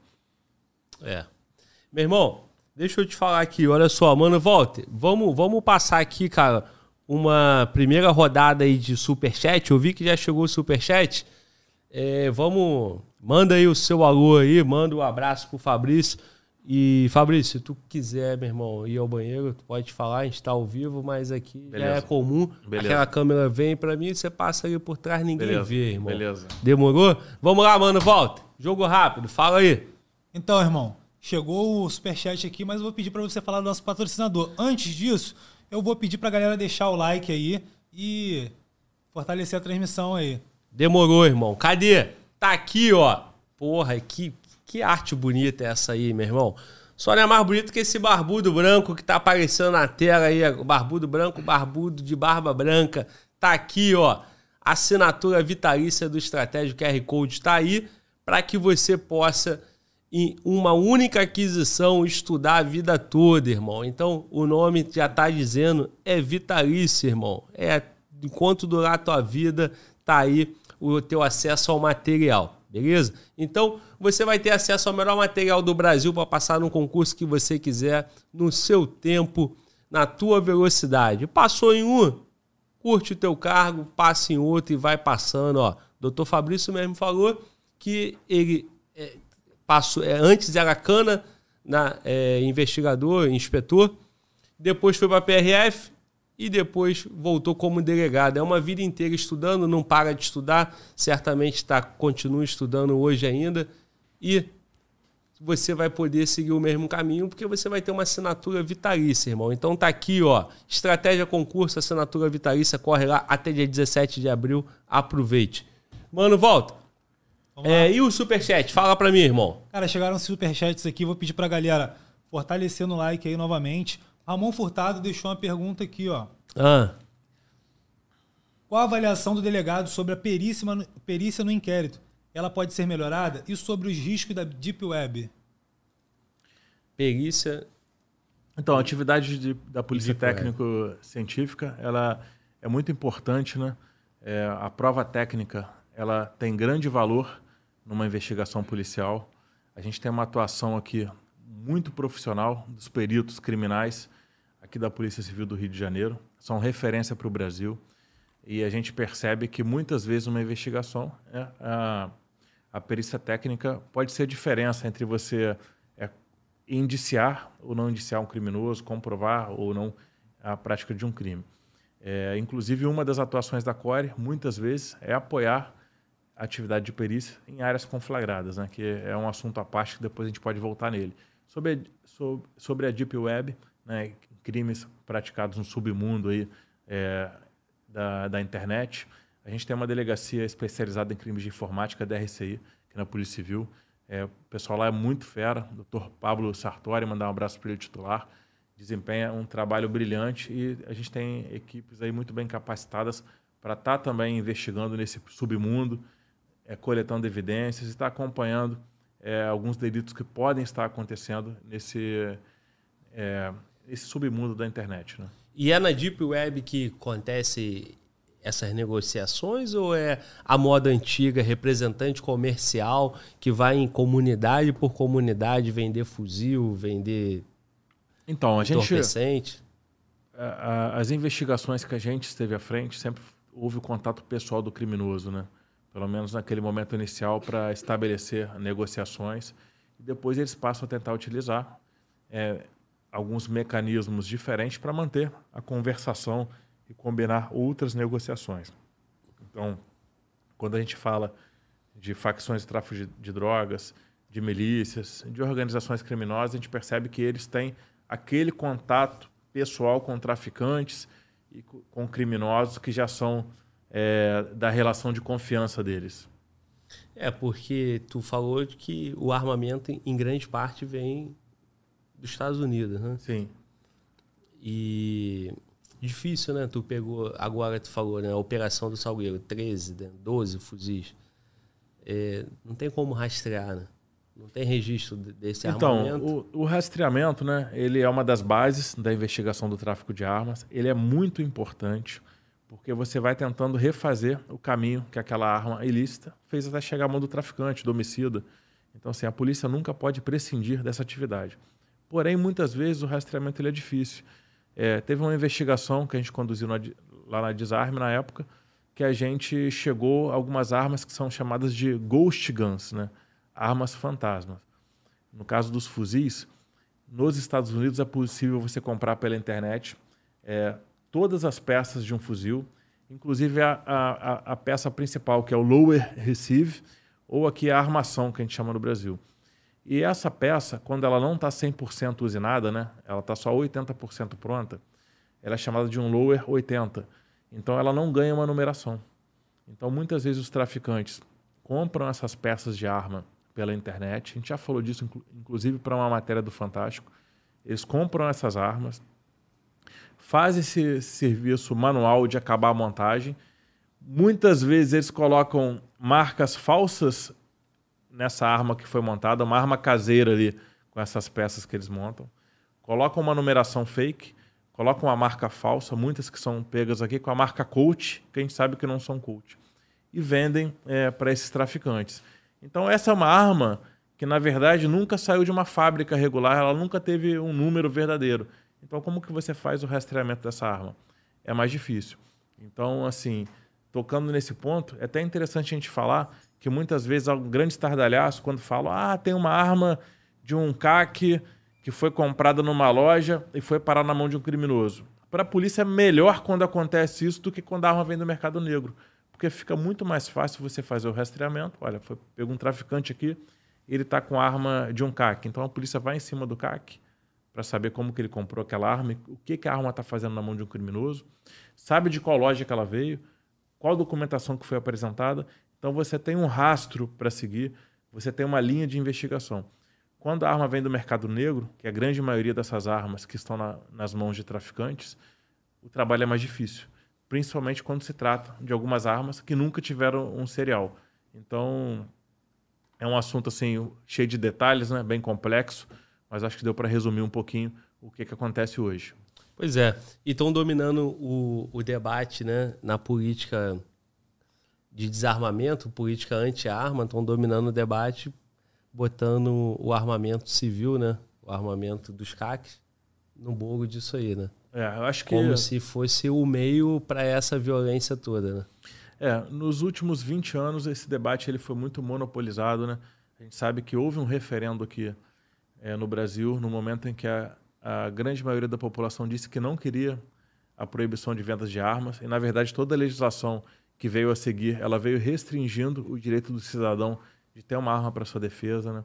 É lógico que o porte de armas, ele é um caso à parte, mas quando a gente fala no direito de um cidadão de bem que tem uma ocupação lícita, é, um, ende um endereço é, indicado, que é do bem, não tem passagens pela polícia, ele comprar uma arma para defender o seu bem mais valioso, que é a sua família, até que a polícia chegue, né? Porque a gente sabe que muitas vezes, quando uma pessoa é vítima de um crime em casa, ela liga um 90 até a polícia chegar, demanda um tempo. Principalmente para pessoas que moram a grande distância de centros urbanos. Então, a gente considera que é um direito legítimo do cidadão ter uma arma de fogo para defender a sua casa e a sua família. E muitas vezes esse debate é monopolizado, os números são deturpados para se dizer que, ah, não, mais armas, mais crimes. Será? Os últimos anos nos, nos apontam justamente no contrário. Quanto mais armas legais na mão da população de bem, menos crimes. E dá para mensurar o impacto disso na segurança pública? Então, é, é, um, é um estudo que ele deve ser feito analisando caso a caso. Né? É difícil, mas muitas vezes esses grupos que são a favor do desarmamento, eles fazem assim, um grande malabarismo com os números para tentar, de alguma maneira, dizer que as armas são extremamente nocivas para a população. Tem alguns livros disso, estava lendo recentemente um, um, livro do Fabrício Rebelo, que ele vem mostrando passo a passo toda é, essa estratégia desses grupos de trabalhar com, com o número de armas e número de crimes para demonstrar de alguma maneira, na verdade, uma conclusão falsa de que as armas são nocivas para a criminalidade. O que a gente percebe é que nesses últimos anos, com o aumento do acesso a armas pela população de bem, alguns crimes violentos, principalmente o homicídio, despencaram. Então, assim, a gente tem que analisar com mais calma esses números, analisar, assim, os crimes praticados com armas de fogo, né? É, a gente tem um episódio recente aí que um crime que sequer foi praticado com arma de fogo e algumas pessoas tentaram colocar o foco do problema na cultura armamentista. Um crime que não foi praticado com arma de fogo. Então, assim, é um assunto que é polêmico, é complexo e a gente acredita que todas as pessoas devem ter a oportunidade de colocar seus argumentos e não a monopolização do discurso como tem acontecido. Fugindo da polêmica, mas pelo que eu entendi, tu acredita que é positivo? Eu acredito que e pode é um direito ajudar a, eu na parte da pública. O Estado não tem direito de impedir que o cidadão é, realize a legítima defesa, defenda a sua família, defenda o seu lar de um criminoso que pode, numa madrugada, estar tá arrombando uma porta, entrando por uma, janela. O Estado não tem direito de falar, não, você tem que ficar esperando e ser vítima de um crime e esperar a polícia chegar. Quanto tempo que a polícia vai chegar? Então, você ter uma arma de fogo e ser capacitado e treinado para isso, né? desde que você obtenha essa arma pela via legal, eu acredito que é um direito do cidadão de bem. Muito bom. Meu irmão, é, tu, pô, na, na, na função de comandante, né, de coordenador ali da, da COG, tem um, na, na tua cadeira ali a importante missão de montar uma operação, né? De, mont, de, de, de reunir todos esses dados e montar as, as, as, fazer parte do planejamento né? e a responsabilidade pelo resultado ali. Essa missão, meu irmão, como é que. Lógico que não falando da. É, ensinando como é que faz, mas a dificuldade de montar uma operação, como foi todas essas aí de grande repercussão, poderia citar aí o Salgueiro, Jacarezinho, dentre outros aí. Então, o planejamento ele é uma fase muito importante da realização de operações na Core. A gente leva muito a sério isso. A gente tem uma equipe muito grande dedicada a planejamento e a gente tenta é, fazer um planejamento levando em conta diversas variáveis que podem acontecer. Né? Então, a gente traça as nossas rotas de entrada, rotas de saída, hospitais que tem na região, escolas, creches, né? locais de aglomeração, é o momento mais oportuno para se realizar uma operação. É lógico que levando tanto em conta a concentração de pessoas na via, mas também o horário que o criminoso, que o alvo vai estar naquela localidade. De nada adianta a gente ir no momento que a operação é mais segura e não conseguir ser efetivo e capturar o nosso alvo. Então, assim, a gente se dedica muito a isso e é uma fase muito importante, porque a operação tem que ser muito bem planejada, tanto para a segurança da população quanto para a segurança da nossa equipe. Que a gente quer ir com a equipe e voltar com a equipe inteira, com todo mundo bem. Então, graças a Deus, a gente tem tido êxito nas últimas operações, operações muito difíceis, como você pontuou. A última operação do Salgueiro foi uma operação muito difícil. A gente se deparou com mais de uma centena de criminosos armados atirando contra a polícia o tempo todo da operação. Então, é uma operação difícil, porque é aquela região ali do conjunto da Marinha, do conjunto das Palmeiras, né, é uma área cercada por mata, que os criminosos colocam trincheiras nas matas e se posicionam com armas de guerra para atirar contra a polícia. São mais de 200 barricadas e que muitas vezes os policiais têm que desembarcar do blindado para abrir essas barricadas. Então, assim, uma operação muito difícil, que a gente conseguiu é, neutralizar o alvo principal. Dos 13 mortos, nove eram paraenses, eram criminosos do Pará que estavam escondidos aqui. Verdadeiro arsenal apreendido. Graças a Deus, nenhum inocente morto e, e toda a equipe bem. Então, assim, é uma operação que a gente considera bem sucedida. Houve outras operações difíceis, como o Jacarezinho que a gente falou aqui, que infelizmente a gente perdeu um colega, mas a polícia cumpriu a sua missão com legitimidade, com heroísmo, cumprindo a lei.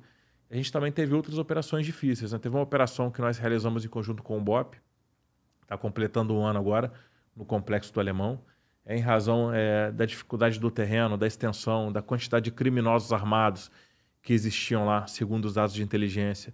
A gente planejou é, uma operação dividindo o terreno entre o BOP e a CORE, e foi uma operação muito difícil que os vídeos que circularam pela internet demonstraram o tamanho do poderio bélico dos criminosos. A gente viu é, uma artilharia antiaérea muito pesada, com, com metralhadora, com munição traçante. A gente viu o terreno totalmente barricado, né? que infelizmente foi uma consequência dessa restrição de operações né? e da diminuição de operações naquela região. Então, algumas barricadas muito difíceis de, de serem é, ultrapassadas. A gente teve dificuldade nesse dia e acaba que o policial tem que operar no terreno desembarcado, aumentando o risco é, de policial ser alvejado. Nesse dia, a gente, infelizmente, perdeu um policial militar é, que estava lotado na UPP e acabou que ele foi sofreu um ataque covarde de criminosos logo no início da operação. Mas a, tanto a Core quanto o BOP tiveram uma atuação exemplar, criminosos foram neutralizados, conseguiu prender uma metralhadora .50, fuzis, e foi uma importante resposta das forças de segurança àqueles criminosos que se escondem naquela região. Essa, essa do alemão é aquela onde os policiais apareceram com a faixa no braço? Isso, isso. Foi, a gente utilizou uma faixa porque as informações de inteligência indicavam que havia mais de uma centena de criminosos naquela localidade, prontos para praticar crimes pelo Rio de Janeiro e utilizando fardamento. Muitos uniformes parecidos com o uniforme que é utilizado pela Core, né, que é o Multicam, e também com o uniforme que é utilizado pelo BOP. Então, durante o planejamento, a gente teve acesso a essas informações, a gente utilizou um braçal de cor verde para que as equipes conseguissem se diferenciar é, durante a operação. A operação começou ainda com, com o, o, o dia clareando, né, com, aquela, com aquela escuridão, então foi é, um objeto, né, foi um artifício utilizado para que a gente pudesse aumentar a segurança dos policiais e evitar qualquer tipo de acidente. E, e chamou muita atenção, né? Repercutiu demais isso aí, saiu nos jornais, né? E ali, pô, mostrou uma sagacidade, né? Não sei se isso é comum em outros, em outros terrenos, mas também ficou evidenciado uma dificuldade maior né, de vocês, porque ali dentro vão ter é, criminosos com um fardamento muito parecido. E o policial tem Isso. milésimo de é, segundo ali para decidir. Né? A gente utiliza algumas estratégias para se identificar, para evitar esse tipo de, tipo de confusão. Mas quando você coloca dois efetivos grandes, né, é, de unidades diferentes no terreno, de instituições diferentes, a gente tem um risco a mais de haver alguma confusão ali, né? de uma identificação equivocada de uma ameaça. Então, isso aí foi realmente a sagacidade no planejamento dessa operação. Isso permitiu que a gente atuasse com um pouco mais de segurança e conseguisse voltar né, com toda a tropa do BOP e da CORE inteira para as bases aí com a missão cumprida. É verdade. Além do, do, dos criminosos, tinha a própria divisão do terreno com o BOP, né? Isso. Então também seria é, um, um, risco a mais, né? A patrulha do BOP junto com vocês, né? Então, a faixa verde não adianta parecer de faixa verde, porque numa próxima vai ser de outra cor. Com né? certeza. Isso foi um artifício utilizado uma vez, e se houver a necessidade, serão, serão outras. Né? Aproveito para deixar um, um, abraço aí para o Coronel Irá, grande amigo aí, irmão de armas. A gente tem obreado em muitas operações, a gente percebe aí um retorno positivo da população que gosta de ver a Core e o BOP atuando juntos. Né? Muitas operações, quando o Irá está em operação, ele dá um roupa e fala, Fabrício, estamos atuando na área, determinada área aqui. A gente fica em QAP. Da mesma forma, quando a Core está em operação, a gente está em contato diário, porque é mais uma preocupação para a vagabundagem, né? Sabe que se em algum momento a Core começar a ter dificuldade numa área, tem uma outra força auxiliar aí que o BOP vai estar sempre pronto para nos ajudar. Da mesma forma, em qualquer operação que o BOP precise de um reforço, a Core está sempre pronta para ajudar, além das operações planejadas que nós fazemos com todo efetivo junto, né? multiplicando os meios, né? aumentando a quantidade de blindado, quantidade de aeronave, quantidade de efetivo no terreno. E todas essas ações que nós fizemos em conjunto foram ações difíceis, mas com resultados muito efetivos. É, e, e eu acho que a população do Rio fica pedindo para cada vez mais ver a Core e o BOP junto, né? É, com certeza. A gente tem muito contato com a população, né? recebe muitas mensagens, tem os canais oficiais aí, tanto da Core, do BOP, com muitos seguidores, e é um clamor da população para que a polícia faça operações, capture criminosos, realmente não deixe que esses narcotraficantes aqui continuem aterrorizando a população. Porque, infelizmente, é, muitos moradores de favela não têm a possibilidade de falar, né? Eles têm a sua voz totalmente calada, cerceada e algumas pessoas que se apresentam como porta-vozes desses moradores, na verdade, eles contam só uma parte da história. Muitas vezes essas pessoas dizem que o problema de determinada favela é apenas a operação policial, enquanto o verdadeiro morador lá, a vítima dos criminosos, ele está pedindo pelo amor de Deus para a polícia fazer alguma coisa. Então, infelizmente, essa população não tem tido a oportunidade de se manifestar. Eles pedem pelo amor de Deus para a polícia trabalhar inclusive com essa migração de liderança do crime organizado de outros estados para cá. Vocês imaginam onde que eles passaram a morar? Criminosos que vieram para Maré, para o Salgueiro, para o Alemão. Onde que esses criminosos foram morar? Construíram casas novas para eles? Claro que não. Moradores foram expulsos de casas, né? perderam as suas casas, os seus lares, para, para que criminosos de outros estados pudessem morar. Então, assim, os, o, a população que vive nessas áreas sob o domínio do crime organizado, ela sofre muito e sequer tem o direito de reclamar, sequer tem o direito de pedir socorro. Então, a polícia não pode abandonar essas pessoas. A Polícia Civil jamais vai abandonar quem mora em favela, porque a gente sabe da importância da nossa missão. É, irmão. E o cara, quando ele vem, ele não vem sozinho, né? O líder ele vem com, com inseguranças dele, né?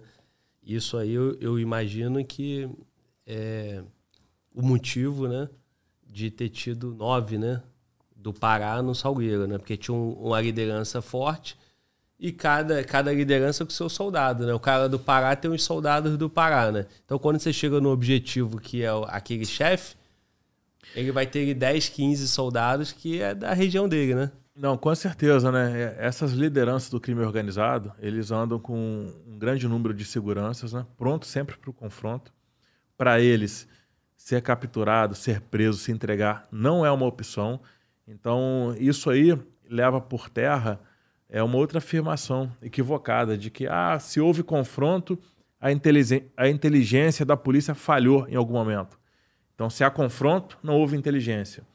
Não, aqui no Rio de Janeiro, onde esses criminosos utilizam armas de guerra, explosivos, domínio territorial, obstáculos e querem defender as suas lideranças e alguns pontos de interesse, Se a inteligência trabalhar muito bem e a polícia chegar naquele ponto com rapidez, a tendência é que exista confrontos. Então, não quer dizer que se houve um confronto, a polícia trabalhou mal no aspecto da inteligência, no nível de inteligência. Muitas vezes um bom trabalho de inteligência que leva à neutralização de um grande criminoso, de uma liderança, a grandes apreensões, ela vai acabar em confrontos porque esses criminosos fazem a opção pelo confronto.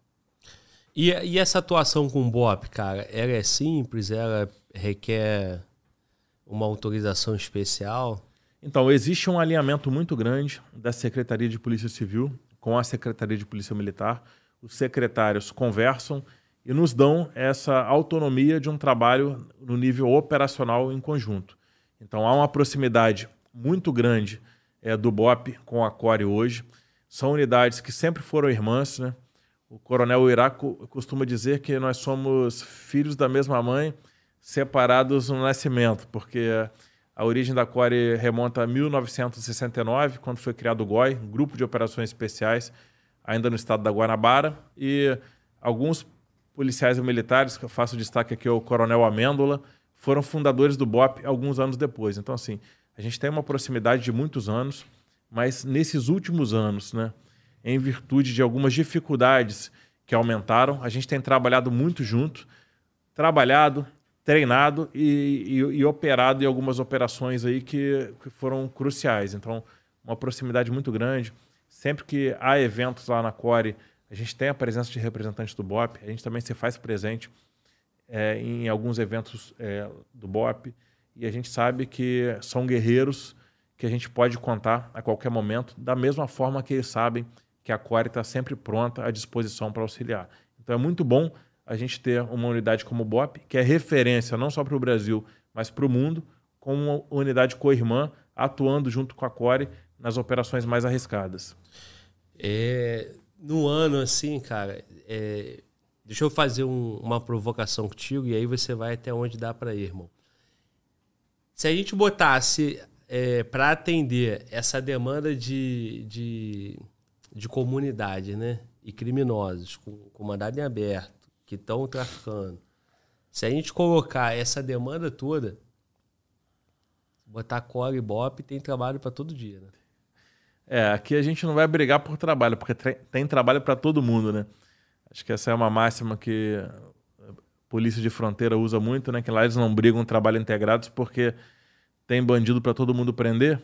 E aqui no Rio de Janeiro também não é diferente. A gente sabe que tem trabalho de sobra então, é, essa dificuldade do trabalho, é, alguns desafios que a gente tem que superar sempre, é, ajudam, inclusive, a fortalecer essa união e a gente saber que um pode contar com o outro sempre.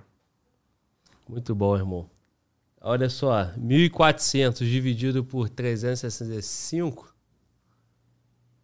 tem que operar em mais de uma comunidade todos os dias para é. bater todas. E não adianta bater só em uma, né?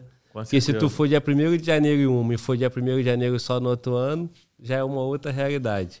Com certeza, né? E a quantidade de favelas no Rio de Janeiro e o número de operações policiais, a gente sabe que algumas favelas ficam algum tempo sem uma operação policial efetiva. E quando realiza uma operação policial, vem aqueles, aquelas pessoas reclamarem: ah, mas a operação policial atrapalhou a entrega de cesta básica, ah, fechou a escola, ah, tantos problemas que acontecem e imputam todos os problemas à polícia naquela única operação, como se aquela localidade fosse uma paz, né? E somente a polícia que levasse os problemas. Então, assim, a gente sabe que o trabalho da polícia, o trabalho que a polícia tem pela frente é muito grande, né? São muitas operações que devem ser feitas para capturar criminosos, apreender armas de fogo e demonstrar para essa bandidagem que o crime não compensa Inclusive, é muito importante que a polícia esteja trabalhando. A gente fez uma ação muito importante na semana passada, em conjunto com a Polícia Militar e com a DRE, que foi a captura do peixe, uma liderança muito importante do terceiro comando, lá da Vila Aliança. Indivíduo difícil de ser capturado. Em 2014 2015, nós realizamos inúmeras operações que terminaram em confrontos pesados naquela região. Ele não foi capturado, acabou sendo capturado um tempo depois pelo BOP em razão de um disco de denúncia numa outra localidade.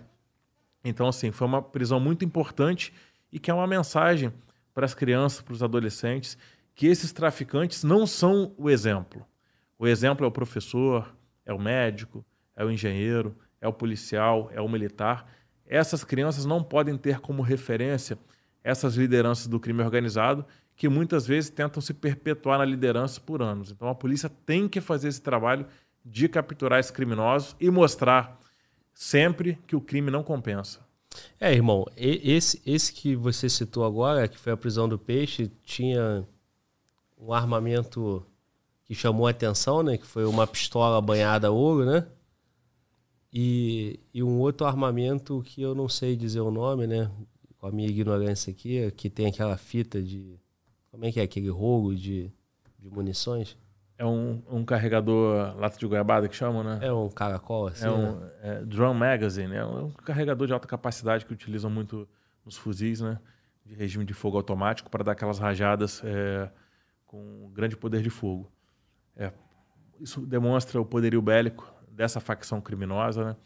São muitas armas ali que chegam nas mãos dos criminosos e mais uma, uma vez a gente levanta essa questão da legislação. E esses criminosos que foram presos com fuzis vão ser condenados pelo tráfico, pelo porte ilegal de arma de fogo, ou vai ser apenas uma pequena causa de aumento de pena de uma associação para o tráfico? Então, e aquilo ali é comum é, nas comunidades, tem sim, vários daqueles. Sim, sim. Nos últimos anos a gente percebe o aumento desse tipo de carregador, né, de grande capacidade, inclusive para pistolas também, e que acaba dando maior poder de fogo para o criminoso, porque ele consegue fazer mais disparos sem ter que trocar um carregador. Né? Tem quantos disparos aí? Cara? Então, tem de todo tipo, né? Tem até de 100, de 100 cartuchos, né? Caralho. Os maiores, né?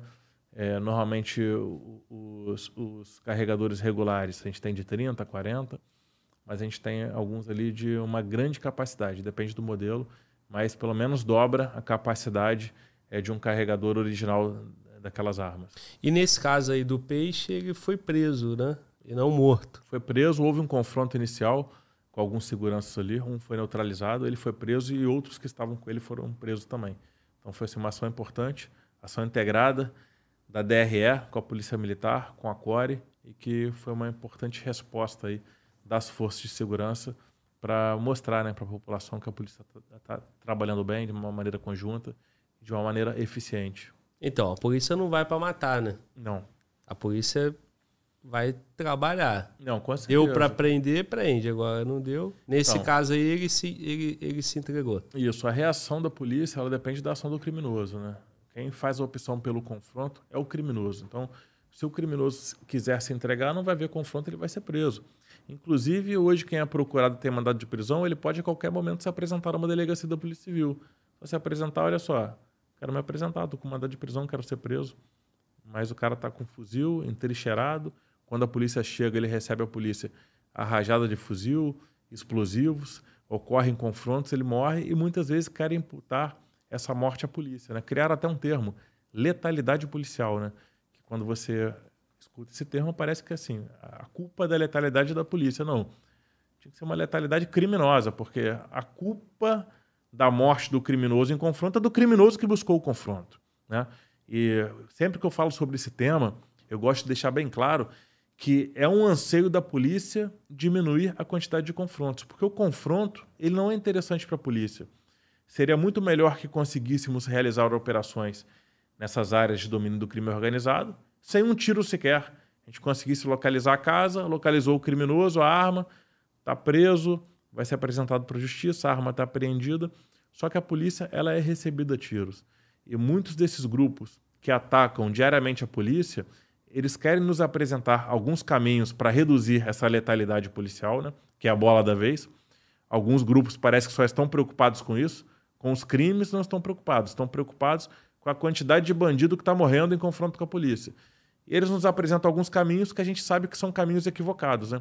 que é você enfraquecer a polícia, diminuir a quantidade de operação policial, restringir a utilização de, de aeronaves, o criminoso fica cada vez é, mais estimulado a buscar o confronto contra a polícia, se sente fortalecido. Então, o que a gente quer é justamente o contrário. A gente quer diminuir a letalidade policial, sim, mas mantendo esse criminoso violento que é preso com fuzil, é, com uma granada, mais tempo atrás das grades, porque a gente sabe que grande parte dos criminosos que morrem em confronto com a polícia são reincidentes, são criminosos que já têm passagem, né? Alguma coisa em torno de 80% de criminosos que morrem em confronto com a polícia já tem alguma passagem. Então, será que naquela primeira passagem por tráfico de drogas, pelo porte ilegal de uma arma de uso restrito, de explosivo, se ele tivesse tido uma pena exemplar, será que ele teria voltado para o crime? Então, a gente quer a diminuição de confrontos, a gente quer também a diminuição dessa letalidade das operações, mas o caminho é justamente o outro. Você tem que colocar penas mais duras, desestimular o criminoso a atirar na polícia e desestimular, desestimular também o criminoso a buscar o tráfico de drogas. Então é isso que a gente quer, mas só que o que nos apresentam aí, pseudos especialistas, é, alguns com interesses escusos, que a gente não entende muito bem, o que eles querem é amarrar totalmente a mão da polícia, proibir a polícia de trabalhar, e a gente sabe quando isso acontece, o crime organizado se fortalece muito. É, e já que tu citou, a gente estava falando do peixe, ele é um, mais um desses aí. Porque parece que ele foi preso e posto em liberdade uns três anos para trás, 2017, é, o, o não peixe, sei. O peixe ele foi preso após uma, um grande número de operações na Vila Aliança, em 2015. Isso. E foi solto por questões médicas em, em 2020. Eu não conheço assim os detalhes do processo. A gente tem um imenso respeito pelo, pelos magistrados do Rio de Janeiro, pelo Ministério Público. A gente acompanha aqui que os profissionais estaduais normalmente conhecem a nossa realidade, mas a gente sabe que não depende só do juiz, muitas vezes, o juiz da VEP, depende também da legislação. Então, por isso que a gente bate muito nessa tecla de que a legislação tem que ser apertada. Por, porque um cara como esse, que é traficante, apontado como a liderança liderança daquela facção, uma das principais lideranças do terceiro comando puro. Ele não pode ficar só cinco anos na cadeia. Isso traz para toda a vagabundagem, toda a criminalidade, aquela sensação de que sim, o crime compensa, eu vou entrar para o tráfico de drogas porque eu quero ter tudo que esse cara tem, eu quero ter dinheiro, poder, mulher, a melhor casa da favela porque está valendo a pena. E na verdade, a mensagem que o Estado tem que passar é outra, que o crime não compensa. Então, essas lideranças do tráfico de drogas, elas têm que sofrer penas exemplares, têm que ficar incomunicáveis, não podem continuar comandando seus grupos da cadeia. A gente percebe que hoje um calcanhar de Aquiles muito grande da segurança pública é a dificuldade de cortar a comunicação desses líderes. Né? Muitas vezes, inclusive, alguns profissionais utilizam esse leve trás de informações, né? são pombos correio do crime organizado. E o cara continua na cadeia comandando é, o crime organizado. Então, assim, um endurecimento tanto do controle nos presídios como de penas mais duras para, para que esses criminosos possam realmente sentir a mão pesada da justiça com penas que realmente é, é, sejam compatíveis com a gravidade das suas ações. É, realmente, cinco anos, irmão. Cinco anos, passa rápido. E o cara ainda se fortalece, né? É o assim, intercâmbio entre é eles assim. e tal. É, o cara é difícil prender. Quando prende, tinha que ficar, pô, muito mais do que isso. Mas são questões que não, acho que foge a nossa o nosso alcance aqui, né, irmão? Se for solto, tu vai lá e vai prender novamente. É, a gente. O que dá para falar é isso. Esse aqui é um momento assim raro que a gente pode analisar e conversar sobre alguns aspectos, né, de dificuldades, né? enormes dificuldades enfrentadas pela polícia no Brasil todo e dificuldades mais graves ainda no Rio de Janeiro. Mas o policial, quando está trabalhando, quando a gente está em missão, a gente não tem tempo para pensar nisso. A gente tem uma missão muito importante a ser cumprida, a gente trabalha com total empenho nisso. É isso, irmão. Mano, volta. Manda mais uma pergunta lá, cara, do Superchat. Vamos Beleza. lá. Joga a câmera Tem... aqui pra mim, ó. Que eu quero olhar no olho de quem tá mandando o superchat aí e avisar que a assinatura vitalícia do Estratégia é somente até o dia 17 do 4. Então corre lá, irmão. O link tá na descrição, o QR Code tá aqui. Vamos lá, mano, volta. E aí? É, camarada chamado Matheus. Ah. Eu não vou falar o nome dele, o sobrenome dele, porque a pergunta é delicada, é direcionada pro delegado. Tá. Ele manda aqui, ó. Boa noite a todos. Gostaria de saber é, qual a forma de fazer uma denúncia segura, é uma forma segura, né, de realizar uma denúncia, porque onde ele mora é a área onde a milícia atua. Aí ele falou, é, tem um bonde de 20, 20 homens armados aproximadamente, 20 fuzis, na verdade, né? 10 a 20 fuzis. Então, tem alguns canais aí que são importantes. É o Disque Denúncia, que desempenha um trabalho já de mais de 20 anos aqui no estado do Rio de Janeiro, que é um canal extremamente seguro. Pode procurar na internet o, o telefone e o contato do Disque Denúncia. A Polícia Civil, procura o site da Polícia Civil, também tem um canal de denúncias anônimas. E a gente também tem lá, é, pode procurar o Instagram da Core, Core Underline Oficial. Tem o meu Instagram também, delegado Fabrício. A gente está sempre disposto aí para receber essas denúncias, dar o tratamento devido no nível de inteligência, tentar confirmar e verificar se é possível realmente realizar uma operação para capturar esses criminosos. Então, assim, tem que tomar cuidado na hora de fazer uma denúncia, né? Tem os canais que garantem o anonimato ou deve procurar um profissional da sua confiança para realmente passar aquela informação, porque a gente sabe muito bem que esses criminosos que atuam no crime organizado, é, nessas favelas, se eles perceberem que alguém da população ali está ajudando a polícia, está mandando uma mensagem, ligando, é, não tem perdão.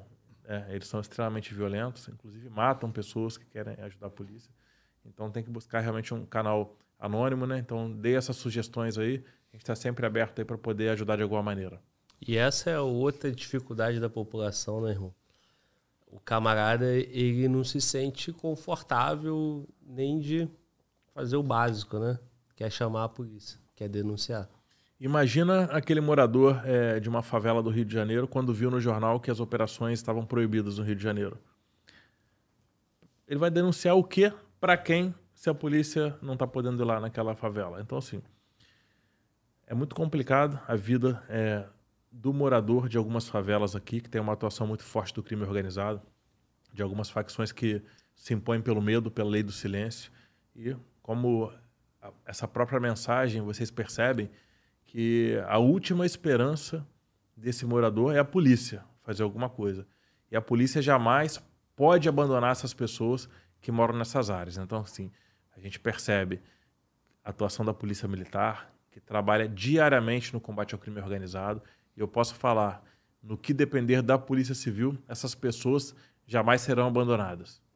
A polícia civil só pode atuar numa situação dessa depois que, pela sua própria natureza de polícia judiciária, ela só pode atuar depois que tiver um inquérito, depois que tiver uma ordem judicial? Como é que funciona? Não, não, não existe nenhuma vedação legal para que a Polícia Civil, de posse de uma informação de inteligência, planeje uma operação para verificar, para tentar capturar esses criminosos, inclusive com o paradeiro de pessoas que são foragidas, armas de guerra a polícia pode atuar e atua.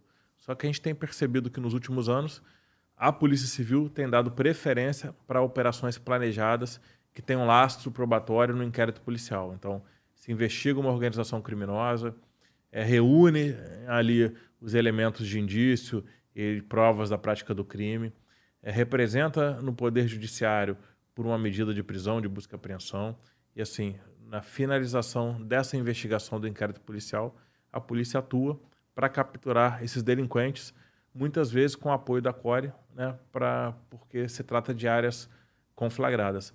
Mas não existe nenhuma vedação para que a Polícia Civil também atue para confirmar uma informação de inteligência trabalhada e que realmente uma informação como essa. Imagine que num ponto aqui do Rio de Janeiro se confirme que existem 20 criminosos armados e alguns veículos fazendo alguma reunião então, se a informação chegar para a Polícia Civil, ela pode ser tratada, trabalhada e a polícia atuar como a gente já atuou em algumas. A gente recebeu um tempo uma informação de uma grande reunião de milicianos no quilômetro 32, em Nova Iguaçu, e a Subsecretaria de Inteligência passou esse dado para a Core, que rapidamente enviou equipes. a gente teve um resultado importante lá. Foi um confronto e cinco milicianos foram neutralizados. Então, assim, a gente atua também checando informações de inteligência. É, irmão. Porque, assim, se a Polícia Civil, né? Eu acho que isso aí até tem uma, uma lógica na, na dificuldade que se tem quando tem um efeito colateral, né? A forma como vão inibir na atividade policial. Então, me parece razoável, não sei se é exatamente nessa linha, mas o dirigente da polícia, ele prefere atuar com material probatório mais, mais rico, né? Mais assertivo, é, atuar em menor volume, mas com maior êxito, né? É, o papel constitucional da Polícia Civil é investigar infrações penais, né? reunir elementos de autoria, de materialidade, conduzir o inquérito policial de uma maneira técnica e profissional e concluir essa investigação, principalmente capturando esses criminosos quando há ordem de prisão. Então, assim, essa é a atribuição principal da Polícia Civil e a Polícia Civil tenta não se afastar disso. Porém, é, como instituição policial, nessa atividade de polícia, também pode atuar para cumprir prisões em flagrante delito e capturar criminosos que, estão, é, que são considerados foragidos do sistema, com mandado de prisão, por meio de informações de inteligência. Então, assim, a Polícia Civil tem a sua forma principal de atuar, que é com lastro do inquérito policial, mas também atua checando informações de inteligência. Sim. E é até por isso que o BOP e a Polícia Militar acaba atuando mais, porque é policiamento ostensivo, né? Então, isso que vai diferenciar entre a Polícia isso, assim, Militar assim, as atribuições, entre o BOP e a, é, As atribuições da Polícia Civil e da Polícia Militar são diferentes, elas estão previstas na nossa Constituição, né? E o BOP ele atua numa realidade é, de atuação da Polícia Militar, né? apoiando outras equipes ou em missões apenas do BOP, e a, e a Core ela atua nas missões da Polícia Civil, em regra. Então, daí diferencia um pouco a quantidade de emprego e até a forma de emprego é, dessas unidades. Beleza, irmão. Mano, volta. Vai lá, meu parceiro, brilha. Tem um camarada aqui no chat, ah. já teve aqui no podcast o nome dele é Flávio, conhece? Porra, já teve e vai estar tá de volta amanhã. É, é isso, isso, aí. Ele perguntou para o delegado, acho que ele já está querendo saber, está né? se habilitando já, né? Ah. Tem previsão pro próximo COT? Ele também quer saber se vai. Próximo vai ter COP, um não? COP, exatamente. COT e COP. Se vai ter esse ano. Então, a gente está trabalhando muito aí na parte do treinamento nesse ano. A gente realizou um COP agora que foi um excelente treinamento, curso de operações policiais, que é o curso de entrada da CORE, né? aquele curso que capacita o policial a estar tá compondo as equipes do SAP, né? Seção de Apoio Policial. E a gente conseguiu formar 24 guerreiros da Polícia Civil do Rio, que foi muito bom. A gente devolve esses policiais qualificados para suas unidades, né? extremamente qualificados, e seis é, policiais de outras unidades. E o resultado foi muito bom. A gente, se sobrar um espaço no calendário, a gente vai tentar fazer mais um esse ano ainda, mas a gente tem outras prioridades. A gente tem um curso de operações aéreas que já está para começar aí. O edital já, já foi publicado, que é um curso muito importante que a gente forma operadores aerotáticos para as aeronaves. A gente está com quatro aeronaves hoje, então a gente vai formar novos profissionais para estarem tripulando essas aeronaves e compondo as equipes das nossas operações. A gente está com a previsão de um curso de técnico explosivista. O Esquadrão de Bombas aqui desempenha um, um trabalho é, um trabalho gigante aqui no Rio de Janeiro. São três a quatro acionamentos por dia para desativar e recolher artefatos explosivos. Esses grupos de criminosos utilizam muitos artefatos explosivos improvisados. Né? A gente pode afirmar que, é, que talvez seja a, cidade onde mais se aprenda explosivo no mundo, que não, está, que não está em guerra. E a gente também tem a previsão de um primeiro curso para condutores de cães e de operações policiais. Nossa seção de operações com cães, né? os profissionais lá que desempenham um trabalho é maneiríssimo lá. Sempre que a gente leva alguém lá, lá Core, ficam impressionados com a qualidade do treinamento é, desses nossos profissionais, com os nossos cães. Hoje a gente tem 10 cães de trabalho. A expectativa é conseguir formar novos policiais que possam compor essas equipes. Então, assim, muito, muitos cursos pela frente. O COT, a gente tem também a expectativa de tentar fazer o mais rápido possível. Nossa ideia está assim, de, é, ano sim, ano não, fazendo um COT, que é o nosso principal curso da unidade, o curso de operações táticas especiais que forma combatentes para o SOT, que é a seção de operações táticas especiais, mas a gente está numa linha de prioridade, né? Primeiro o COA, depois vai, ser, vai ter o CETEX e depois o curso de condutores de cães. E aí vamos vendo como é que as coisas se encaixam, mas assim, está numa uma boa temporada de, de curso aí. Quem está querendo saber informações, segue lá o perfil oficial da Core, que a gente está sempre divulgando as novidades por lá.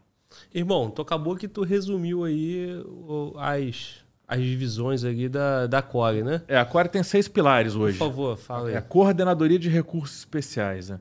Então, quais são os recursos especiais? Serviço Aeropolicial, que é o mais antigo serviço de emprego de aeronaves policiais do Brasil, né? que é o SAER. A gente tem o serviço, serviço de, de recursos especiais, que é onde está lá o SOT, atiradores de precisão, é, gerenciamento de crises também. A gente tem o Esquadrão Antibombas, o esquadrão antibomba mais antigo do, do, uh, do, nosso país, policial. A gente tem o serviço de treinamento especializado, STE, o serviço de planejamento operacional e o serviço de apoio operacional. O apoio operacional é onde está o SAP. Então, são seis pilares da CORE, é, especialidades diferentes, é, profissionais extremamente treinados e qualificados. Né? A, a, cada sessão, a cada serviço que a gente vai, a gente vê a determinação, o profissionalismo, a quantidade de, de, de horas é, dedicadas ao treinamento.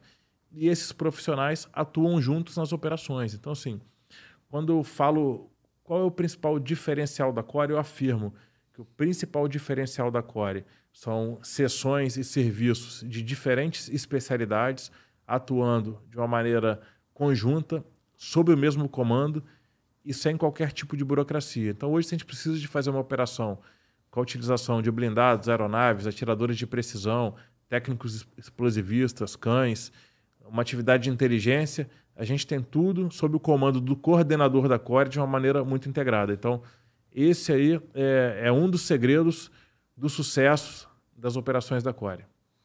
E aí tu, tu diferenciou, né? O COP, ele vai para a unidade, então o camarada... Então o COP... Ele pode também estar tá na Core, mas principalmente está nas unidades? Isso, o COP ele surgiu com o objetivo de capacitar os policiais para integrarem é, o serviço de apoio operacional da CORE, que é onde está o SAP, a Seção de Apoio Policial. É, porém, atualmente, até pelo déficit de policiais civis é, do Rio de Janeiro, a gente sabe que novos formandos é, não têm a tendência de irem compor essas equipes por conta da dificuldade de servidores nessas unidades de origem. Então, a gente continua realizando esses cursos, porque ele também tem a missão de capacitar, é, melhor capacitar os policiais civis para operações policiais. Então, os policiais formandos, eles já têm agora um pré-requisito para lotação na CORE, porém eles acabam voltando para suas unidades muito mais capacitados, com condições de operarem tanto nas operações das suas unidades quanto em conjunto com a CORE. Então, assim, é muito importante. Esse curso é uma marca registrada da CORE. A gente já ministrou o COP para diversos estados da federação. Posso citar aqui Paraná, São Paulo, Pará, Espírito Santo. É, a gente ministrou seis COPs para a Polícia Rodoviária Federal num convênio que foi firmado com a Polícia Civil do Estado do Rio de Janeiro e a Polícia Rodoviária Federal. Então, hoje é um curso que a gente tem informados dele, é, disseminando a doutrina de operações da CORE e levando a bandeira da Polícia Civil para todo o Brasil. Então, assim, é um curso muito importante que a gente tenta condensar ali, com, compactar em duas semanas todos aqueles conhecimentos que o policial tem que ter para estar tá atuando numa operação no Rio de Janeiro. Então, assim, um volume muito grande de, de informações num curto espaço de tempo que a gente prepara um policial para estar tá conseguindo operar junto com a CORE e junto com outras equipes aqui no Rio de Janeiro. E o, e o, e o COT, quanto tempo? O COT só tem, só tem a data para começar, não tem dia para terminar, é infinito mas normalmente um pouquinho mais aí de três meses. É o curso de operações táticas especiais, que forma os nossos operadores para a sessão de operações táticas especiais. É o nosso curso mais extenso, é mais difícil, né?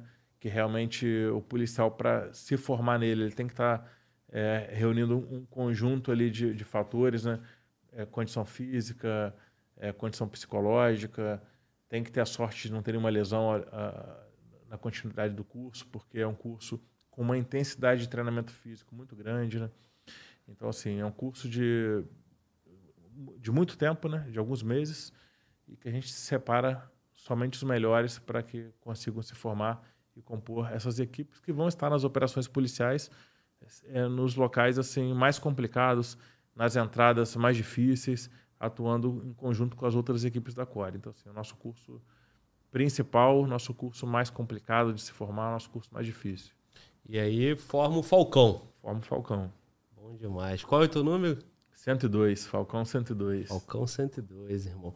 E, e a Core é, é a mais antiga no, no Brasil também? Então, a gente é, faz referência à criação do Grupo de Operações Especiais, o BOI, em 69. Então, assim, considerando isso, é a unidade de operações policiais especiais mais antiga do Brasil. Né? É, essa cultura de forças especiais começou no próprio Exército Brasileiro em 58. O berço é, das Forças Especiais do Exército era o Batalhão de Infantaria Paraquedista, que foi quem treinou essas primeiras equipes da Polícia Civil quando da criação do GOI. Então, desde 69, é, a CORE sofreu mudanças de nomenclatura, mudanças de prioridades, né? Em cada período, assim, as prioridades, atribuições e ameaças eram outras. Nos últimos 20 anos aí, a nossa atuação principal é em favelas e áreas conflagradas, né? É, fortaleceu muito o treinamento de patrulha, treinamento de tiro, é, essa forma de atuar sincronizada de blindados e aeronaves. Então, essa é uma expertise da Core hoje. E a gente percebe que a gente consegue se consolidar, para a gente é motivo de orgulho, como uma referência para outras unidades de Polícia Civil do Brasil. Hoje a gente tem pelo menos 16 unidades de Polícia Civil que mudaram a nomenclatura para CORE, em referência a CORE, e tem a doutrina de operações da CORE como um padrão. Então, assim, para a gente isso é motivo de orgulho e que demonstra o trabalho bem feito, não só da nossa geração, mas principalmente daqueles que nos antecederam, né? delegado Rodrigo Oliveira, o Reimão, que tive com ele há pouco tempo, tantos coordenadores lá que fizeram um excelente trabalho, tantos policiais que dedicaram uma vida inteira de trabalho a core e vieram pavimentando essa estrada na qual a gente está rodando agora, construindo do nada uma unidade que hoje é referência para outros estados e também para outros países. Um diferencial da, da Core é ter o Saer dentro dela, porque. Com certeza. O BOP, por exemplo, não tem aeronave, né? Tá no GAN fora Eu do. Não, não diria do só, só ter o Saer. Ter o Saer e ter uma atuação integrada do Saer com os nossos outros grupos, né? Com SAP, com SOT, com blindado. Então, assim, é uma atuação muito próxima de operações aéreas com operações terrestres. Esse é um grande diferencial da Core. Ele garante efetividade para nossas, ações, bons resultados, uma segurança maior para os policiais e também para a população. Porque quando a gente coloca a aeronave numa operação, a gente sabe que o criminoso fica menos à vontade para estar em cima de um prédio, de uma laje, de um barraco, atirando de maneira indiscriminada com rajada contra a, a polícia e acertando muitas vezes o morador. Então, assim, a aeronave, na equação da operação policial, ela é um fator que aumenta a segurança do policial e da população também. Então, sim, é um diferencial da Core ter o SAER hoje. Porque você consegue coordenar a sua operação aí com muito mais facilidade, está dentro do mesmo guarda-chuva, né? Podemos dizer assim. E aí, aí, quando a gente fala do SAER, a gente pô, faz referência ao Adonis, mas tem vários outros lá, né? É, com muita competência para para atuar. É, o Adonis é uma das referências, né? Um dos principais pilotos que nós temos hoje. É, sempre me falam dele. É um grande amigo, é um cara que desempenhou é, grandes, bons trabalhos pela Polícia Civil. Hoje ele está é, pilotando para o governo do estado. A gente tem o Fausto hoje, que é o chefe do SAER. E eu, eu, tenho a felicidade na Core de poder contar com uma equipe é, de profissionais extremamente qualificados. Então, assim, apesar da gente ter alguns policiais como referência, tanto no SAER quanto em outras equipes, eu sei que se a gente tiver um acionamento agora, é, independentemente de quem tiver de plantão na aeronave ou na base, a missão vai ser cumprida da maneira como tem que ser feita. Então, assim, hoje a gente tem um grupo de profissionais extremamente qualificados e que muitas vezes para a gente não interessa quem é que está do nosso lado. Eu sei que se ele tiver ali com o uniforme da Core, né, com o escudo da Core no peito, ele vai cumprir a missão dele, vai garantir a minha segurança, vai fazer o que for possível ali para a gente cumprir o nosso objetivo. Então, assim, hoje a gente tem um grupo muito forte de policiais extremamente é, bem treinados, honrados e corajosos. Perfeito, irmão. Eu citei isso justamente para fazer as honras aos outros colegas também, né? Porque o Adonis é, é um ícone aí, mas não, é. Tem vários outros colegas lá, né? É, tem cenas na internet de operação de vocês que chamam a atenção. Tu vê o helicóptero, né? Operando e aquele estraçante, aquela rajada passando perto do helicóptero. Né? E aí você citou o complexo do alemão que pegaram a ponte 50. É, é, o helicóptero é uma vantagem, mas também no, no jeito que está o terreno, os caras dão, dão, dão para cima do helicóptero também com força, né? É, ao longo desses últimos anos, né, as nossas equipes conseguiram desenvolver técnicas, tanto de voo quanto de progressão em solo, que nos garante, nos garante assim, uma segurança relativa nessas operações. Então, assim, apesar daquele cenário de guerra, de violência, quem está lá na aeronave, o comandante, os tripulantes, sabem muito bem o que estão fazendo. E é interessante você citar daquela operação no Complexo do Alemão, porque todo mundo viu é, os riscos a que aqueles profissionais se submeteram, né? muitos tiros, e voltaram para a base. E daqui a pouco voltaram os confrontos intensos, algumas equipes lá precisando de um apoio aéreo. Liguei para o comandante, e que na época era até o Aranha, falei com ele, falei, olha, tá aqui, a situação tá complicada, dá para voltar? Agora. E voltou, e mais confronto, mais tiro, e voltou para base. Daqui a pouco a gente assinou pela terceira vez.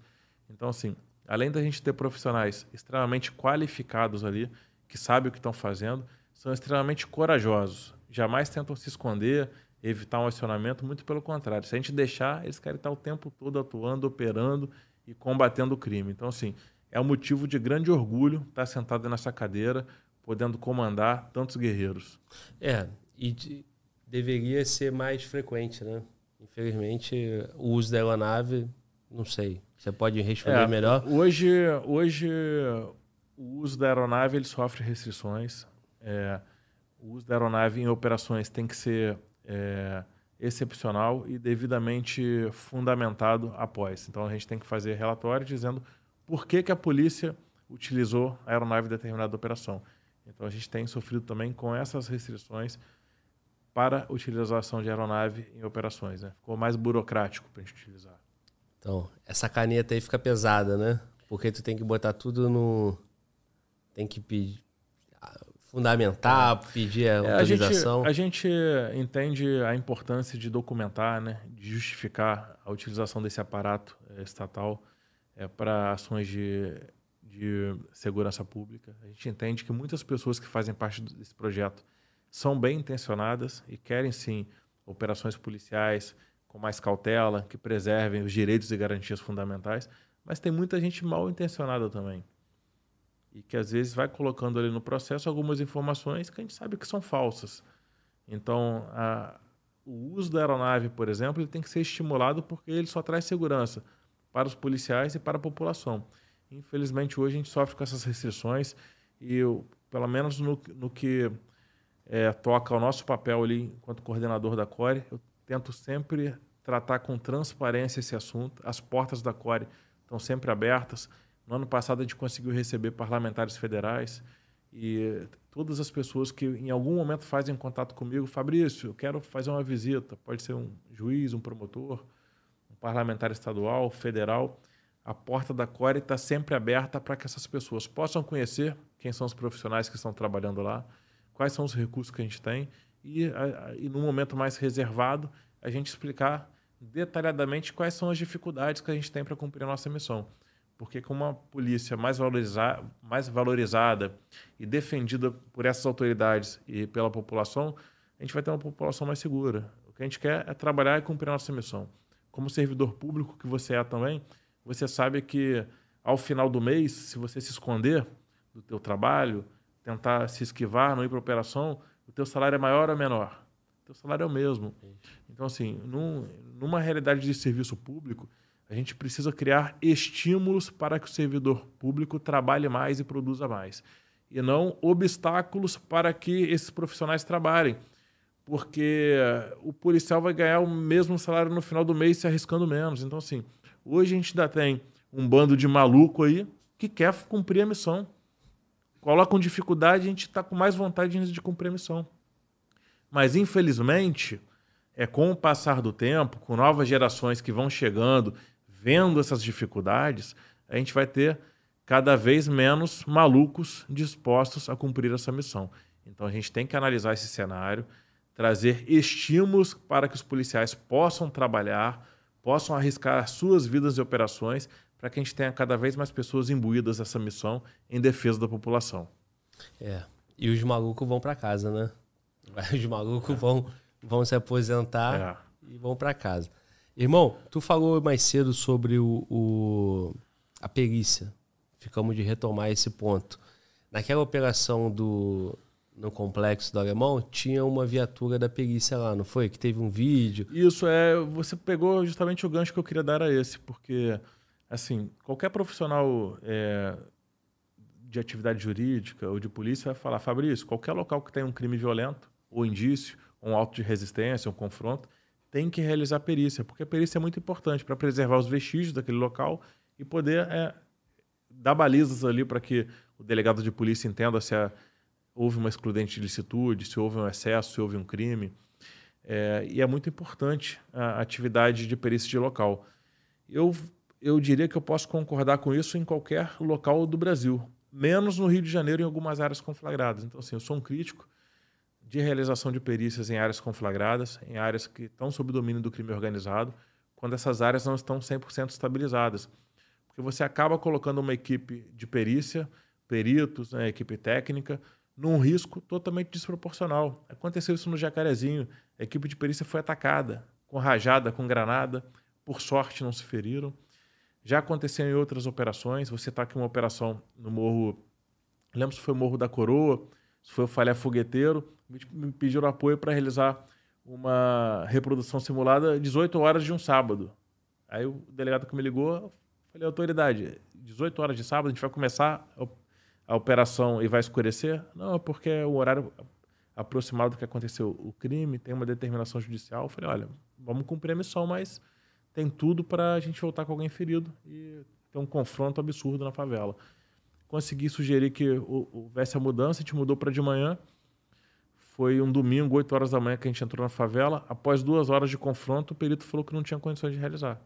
Eu estava querendo, não, volta, sai com esse blindado aqui da favela, que eu não vou mais fazer perícia nenhuma, que não tem condição de segurança. Então a gente arrumou duas horas de confrontos para a perícia não ser realizada ao final.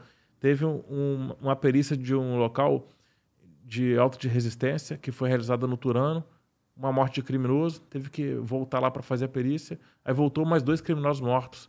Então a gente vai ficar nesse looping eterno e mais recente que você falou, uma operação do BOP e da Polícia Rodoviária Federal na Vila Cruzeiro, local de perícia lá na Vacaria, naquela área de pedreira lá no alto, totalmente é, instável, com diversos grupos de criminosos escondidos em área de mata.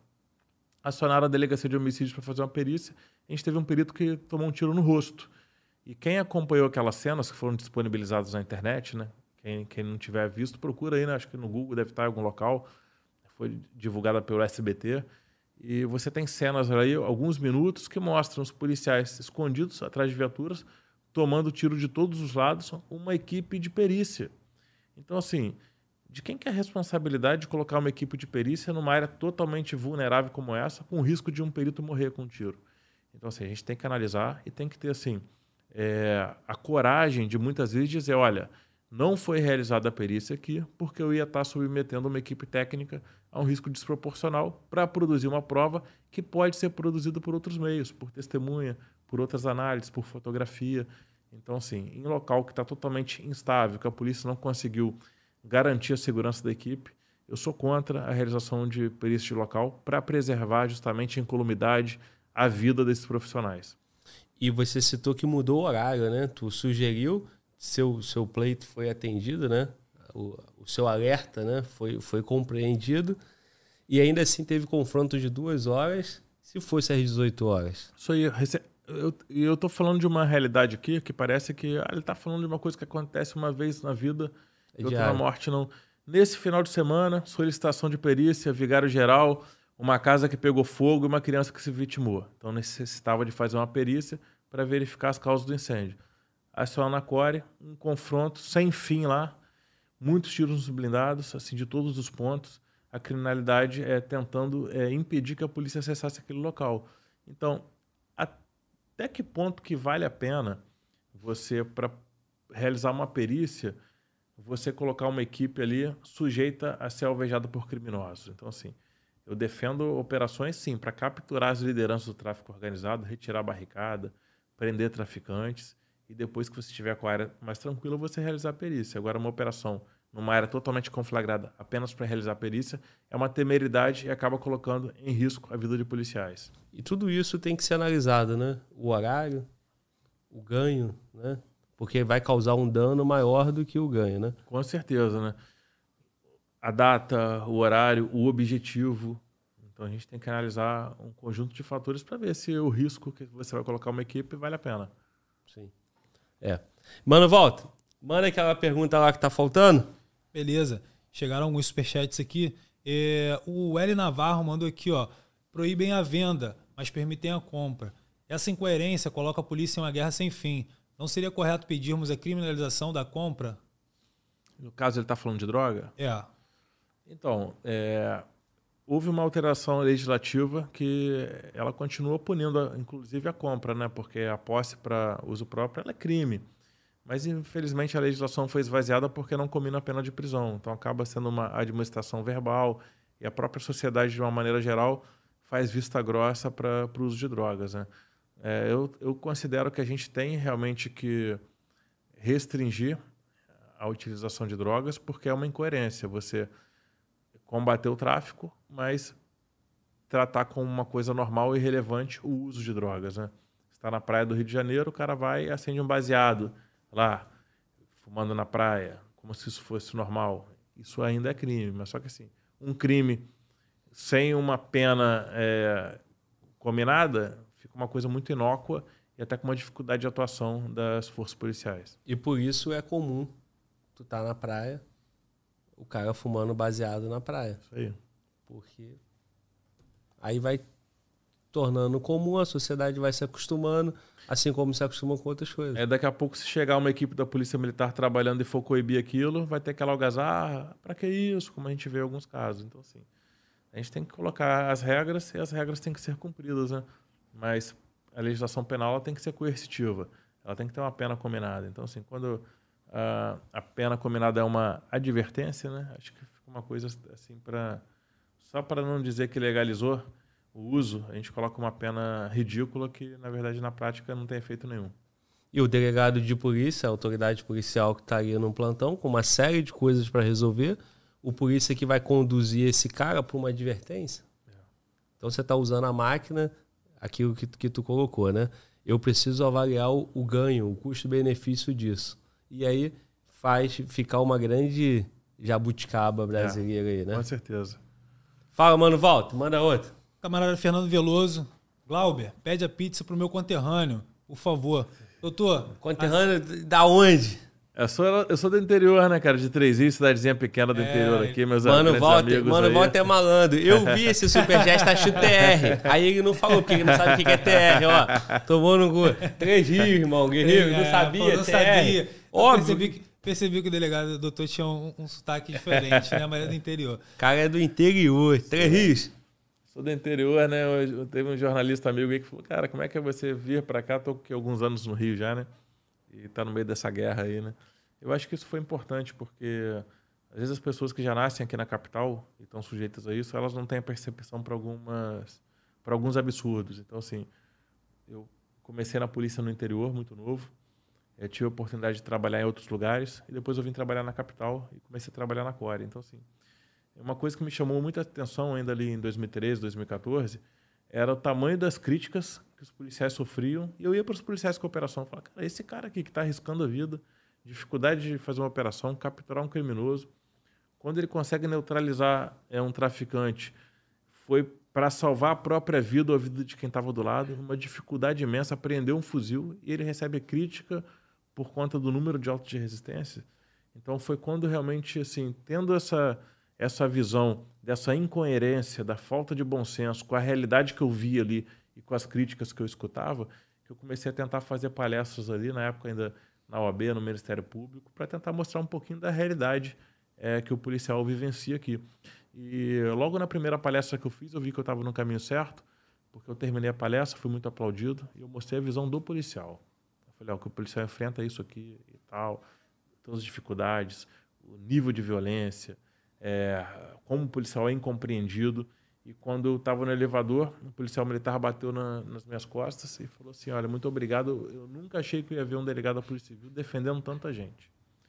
E ele falou: Olha, eu perdi minha perna é, numa operação no Morro do São Carlos, uma granada, eu perdi minha perna, tá aqui. Então, assim, pô, no dia eu fiquei até arrepiado. Eu falei: É importante ter alguém realmente passando a verdade. E o que eu quero aqui, né, nessas oportunidades, muitas vezes a gente faz uma postagem de internet, a gente está dando uma entrevista no podcast. Não é dar uma solução pronta para um problema tão difícil. Não é ensinar é, ninguém a fazer o teu trabalho, mas é mostrar a realidade que a gente vive. É emprestar um pouquinho da nossa experiência na atividade de segurança pública tão difícil aqui no Rio de Janeiro e mostrar para vocês as enormes dificuldades que são enfrentadas pelos policiais do Rio de Janeiro, que merecem ser mais respeitados. Pois é, irmão. E a população quer isso, pô. Tanto é que o sucesso na tua rede social, aqui no canal, aproveita a oportunidade e fala como que as pessoas te acham lá no, aqui, na rede. Eu utilizo muito o Instagram aí, infelizmente não dá para responder todo mundo, mas é delegado underline Fabrício. Dá um, um alô lá, segue, que eu estou sempre tentando colocar algumas reflexões de segurança pública, né? A minha visão ali de um tema, de, muitas vezes de assuntos que não permitem essa discussão, que são monopolizados por alguns grupos. Eu tento colocar ali, ali uma visão que muitas vezes representa é, milhares de policiais aqui que não têm oportunidade de falar, que não têm essa voz. Então, eu vou tentando entender um pouquinho dessa realidade, o que, é que a gente sofre e colocar alguns temas importantes ali que eu acho que tem que ser discutidos, analisados e a gente precisa de mudanças para ter uma cidade é, mais segura no futuro. Eu acredito no Rio de Janeiro mais seguro. É no Rio de Janeiro que eu quero morar. A gente vê muitas pessoas aí, inclusive importantes, mudando para Portugal, mudando para os Estados Unidos. Mas espera aí, desistiu do Rio de Janeiro? Eu não vou desistir. E eu, a gente precisa de pessoas aqui que não desistam e que trabalhem para uma cidade mais segura. É isso, irmão. E o sucesso dessa sua palestra, da sua comunicação, também é um sucesso daqui do canal. A gente não chegaria tão rápido ao número que o canal tem se esse conteúdo não fosse valorizado pela sociedade. Se a voz de vocês não tivesse importância para a sociedade. O que nós conseguimos fazer aqui é reunir um grupo de bons policiais, de policiais com história, e tá aí o número. Esse número, se ele não for desprezado pelas autoridades, né? Tá um belo indicativo. E com o passar do tempo a gente oxigenar essa política, né? Então, te convido a mudar em algum momento e, e o inimigo tem que ser outro, né, irmão? É. Porque a gente precisa de pessoas igual você, igual os policiais, várias que passam por aqui. Senão essa alteração legislativa não vai vir nunca, é. né?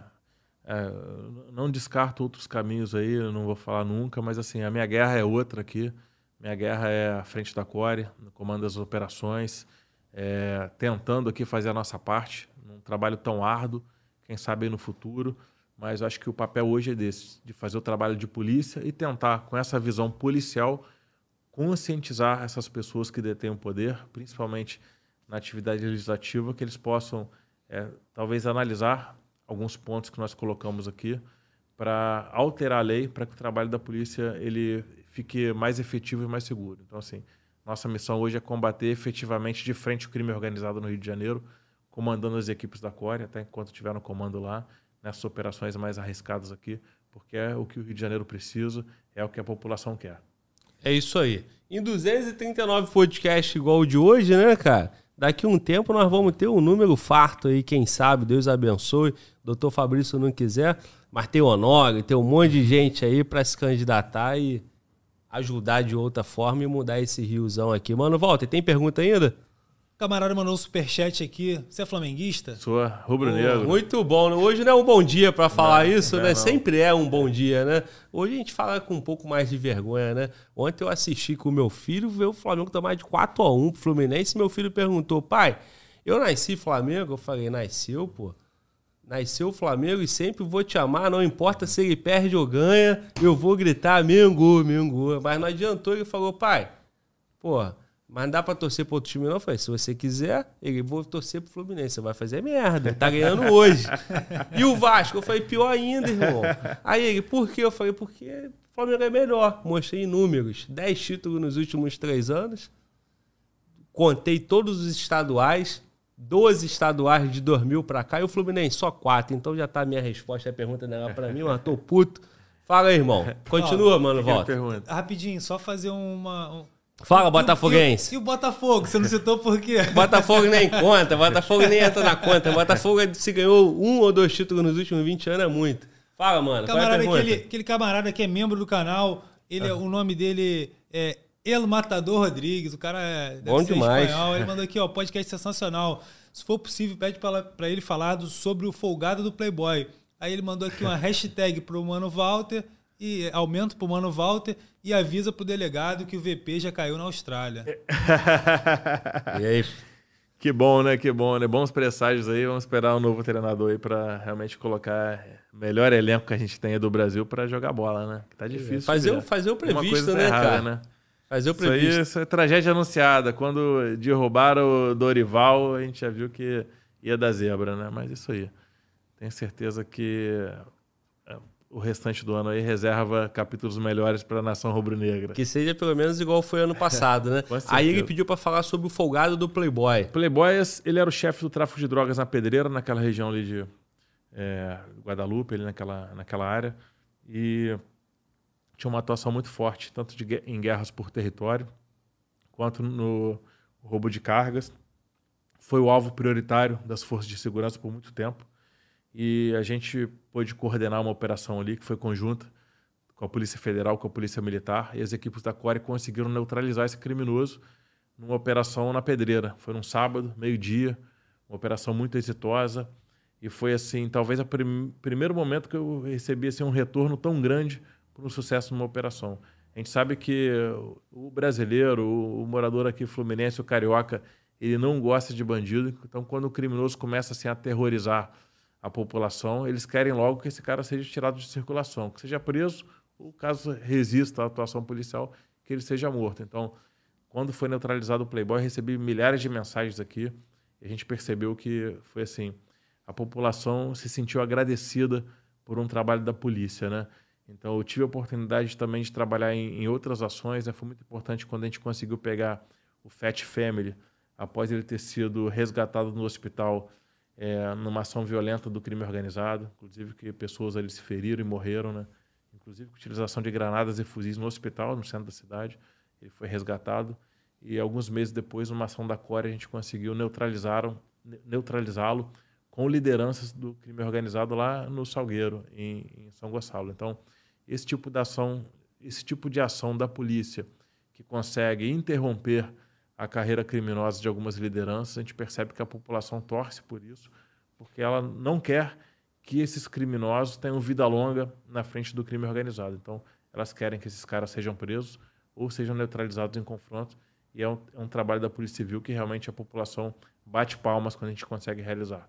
Ambos criminosos aí estavam tendo muito destaque nos noticiários, né? O é. Playboy, principalmente, suponho, imagino, que foi depois daquelas não sei quanto, eu ia falar 35, mas é muito mais do que isso, 200 motos. É, foram centenas de, de motos que foram do pátio do tiradas do pátio. Ele mandava muito áudio também, é, provocando tanto forças de segurança quanto os rivais de facções, promovia guerras e, e começou a aparecer muito, já virou um alvo prioritário e a população não gostava disso, né?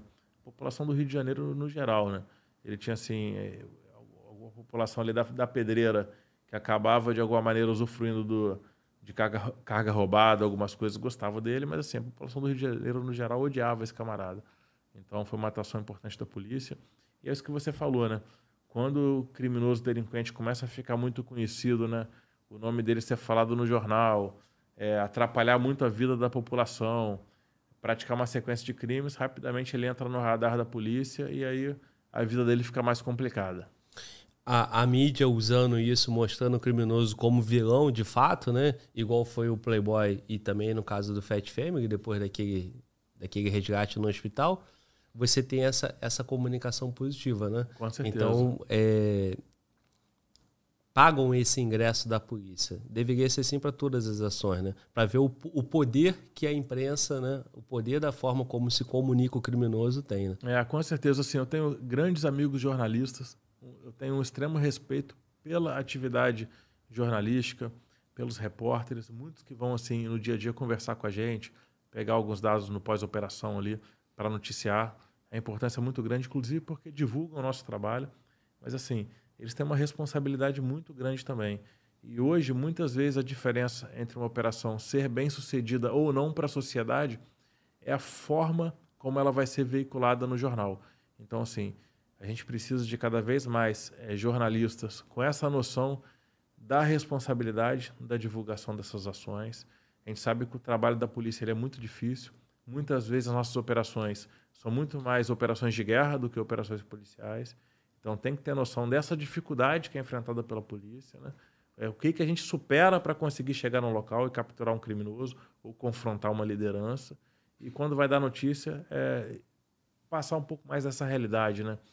É, se não consegue fazer um elogio para a polícia na hora de divulgar uma operação policial, que seja mais isento na hora de mostrar a realidade para a população e deixem que a população tire suas próprias conclusões. Mas é, é, é triste quando a gente vê algumas notícias assim distorcidas, né? Um criminoso que estava portando um fuzil, o jornalista cortar a foto dele e colocar a foto sem fuzil no jornal, como aconteceu. É um criminoso que já foi preso três vezes, tinha mandado de prisão, família de criminosos e é, colocam ele numa notícia de jornal como se ele fosse uma esperança brasileira para o UFC, um camarada de 40 anos. Né? Um criminoso que tem uma foto dele com dois fuzis atuando no crime organizado e dizer que ele era um cara correto, trabalhador.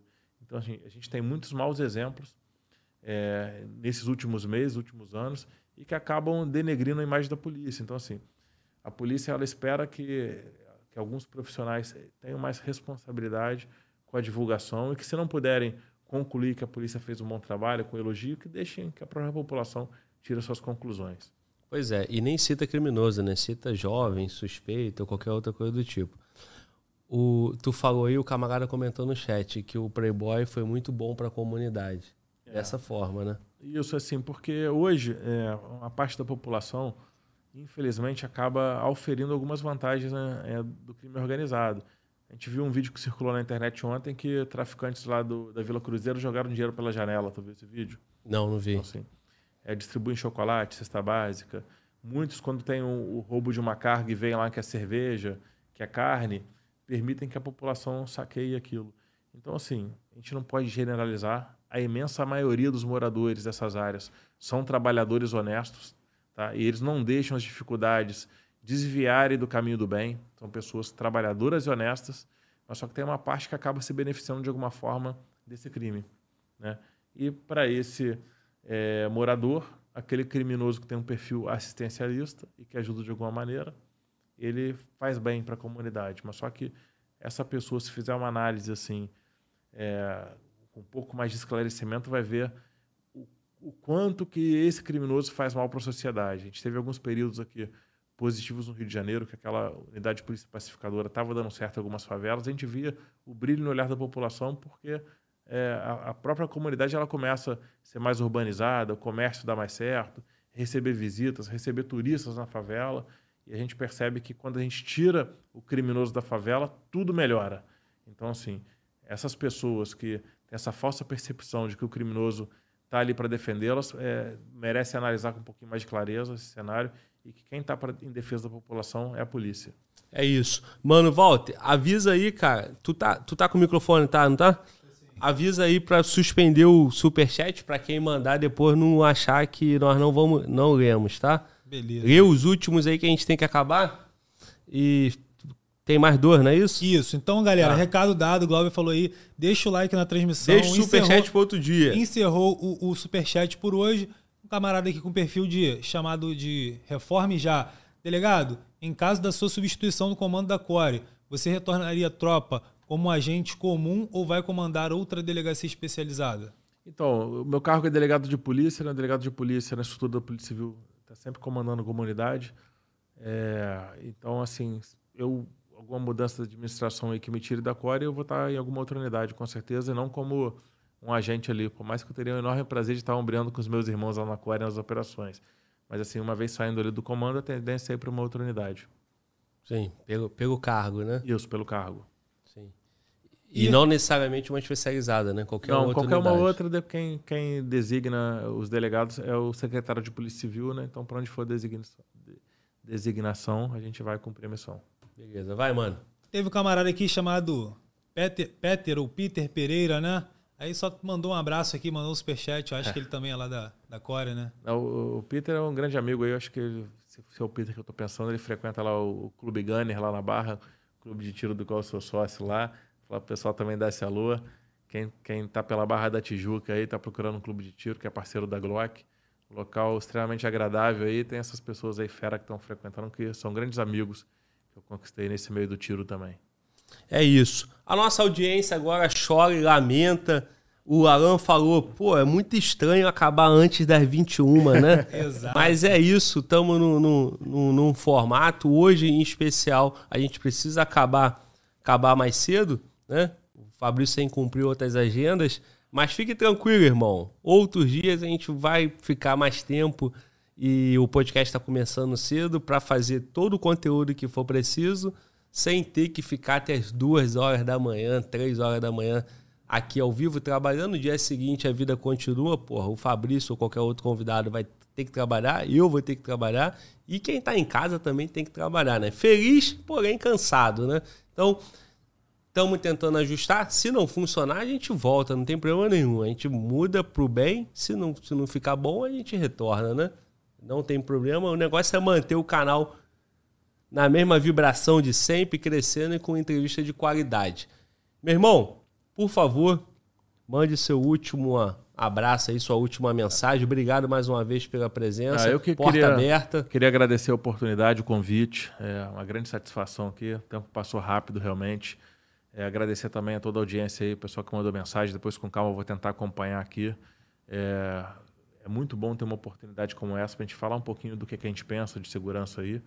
E o recado que eu queria deixar aqui é um grande abraço para cada policial da Core lá, que, que a gente trabalha junto, porque muitas vezes a gente representa a unidade aqui, fala de tantos êxitos, tantas operações difíceis, mas assim, eles que estão lá fazendo o trabalho pesado, né, no dia a dia nas operações, então, assim, são 270 policiais aí, quase 300 policiais na Core, que eu tenho orgulho de comandar e trabalhar lado a lado. Então, assim, é uma grande honra, um enorme orgulho para mim estar no comando da coordenadoria. Então, queria deixar esse agradecimento público aqui a cada policial lá que realmente dá o seu melhor, são grandes profissionais com quem eu tenho o prazer de trabalhar. Muito bom, irmão, muito bom. Obrigado mais uma vez. Ó, Estratégia concurso na tela aí, assinatura vitalícia ali na frente. Mano, volta e muda a tela porque ele gosta de me derrubar. Mas está aqui agora também o QR Code. Doutor Fabrício, mais uma vez, obrigado, irmão. Tamo junto. Abre a câmera aí pra rapaziada ver o eu, Fabrício mais um eu pouco. Eu que agradeço aí. Valeu. Valeu, meu irmão. Tamo junto. Até a próxima, né? Abraço. Mande meu abraço também pro pessoal da Cole lá. E, ó, 239 podcast, mas vida longa pro canal, tem espaço, isso porta aí. aberta para todo mundo da Core. É isso aí. Fala, mano, volta. Como é que a galera te acha lá nas redes sociais? Delegado, underline Fabrício e também dá uma moral no canal da Core lá, Core Oficial. Muito bom. É Obrigado, é isso aí, valeu. rapaziada. Aqui comigo mais um dia vibrando. Aqui, ó, Estratégia Concurso. Eu, Fala Globo, você tá no Fala Globo Podcast. Tamo junto e Fala, Glauber!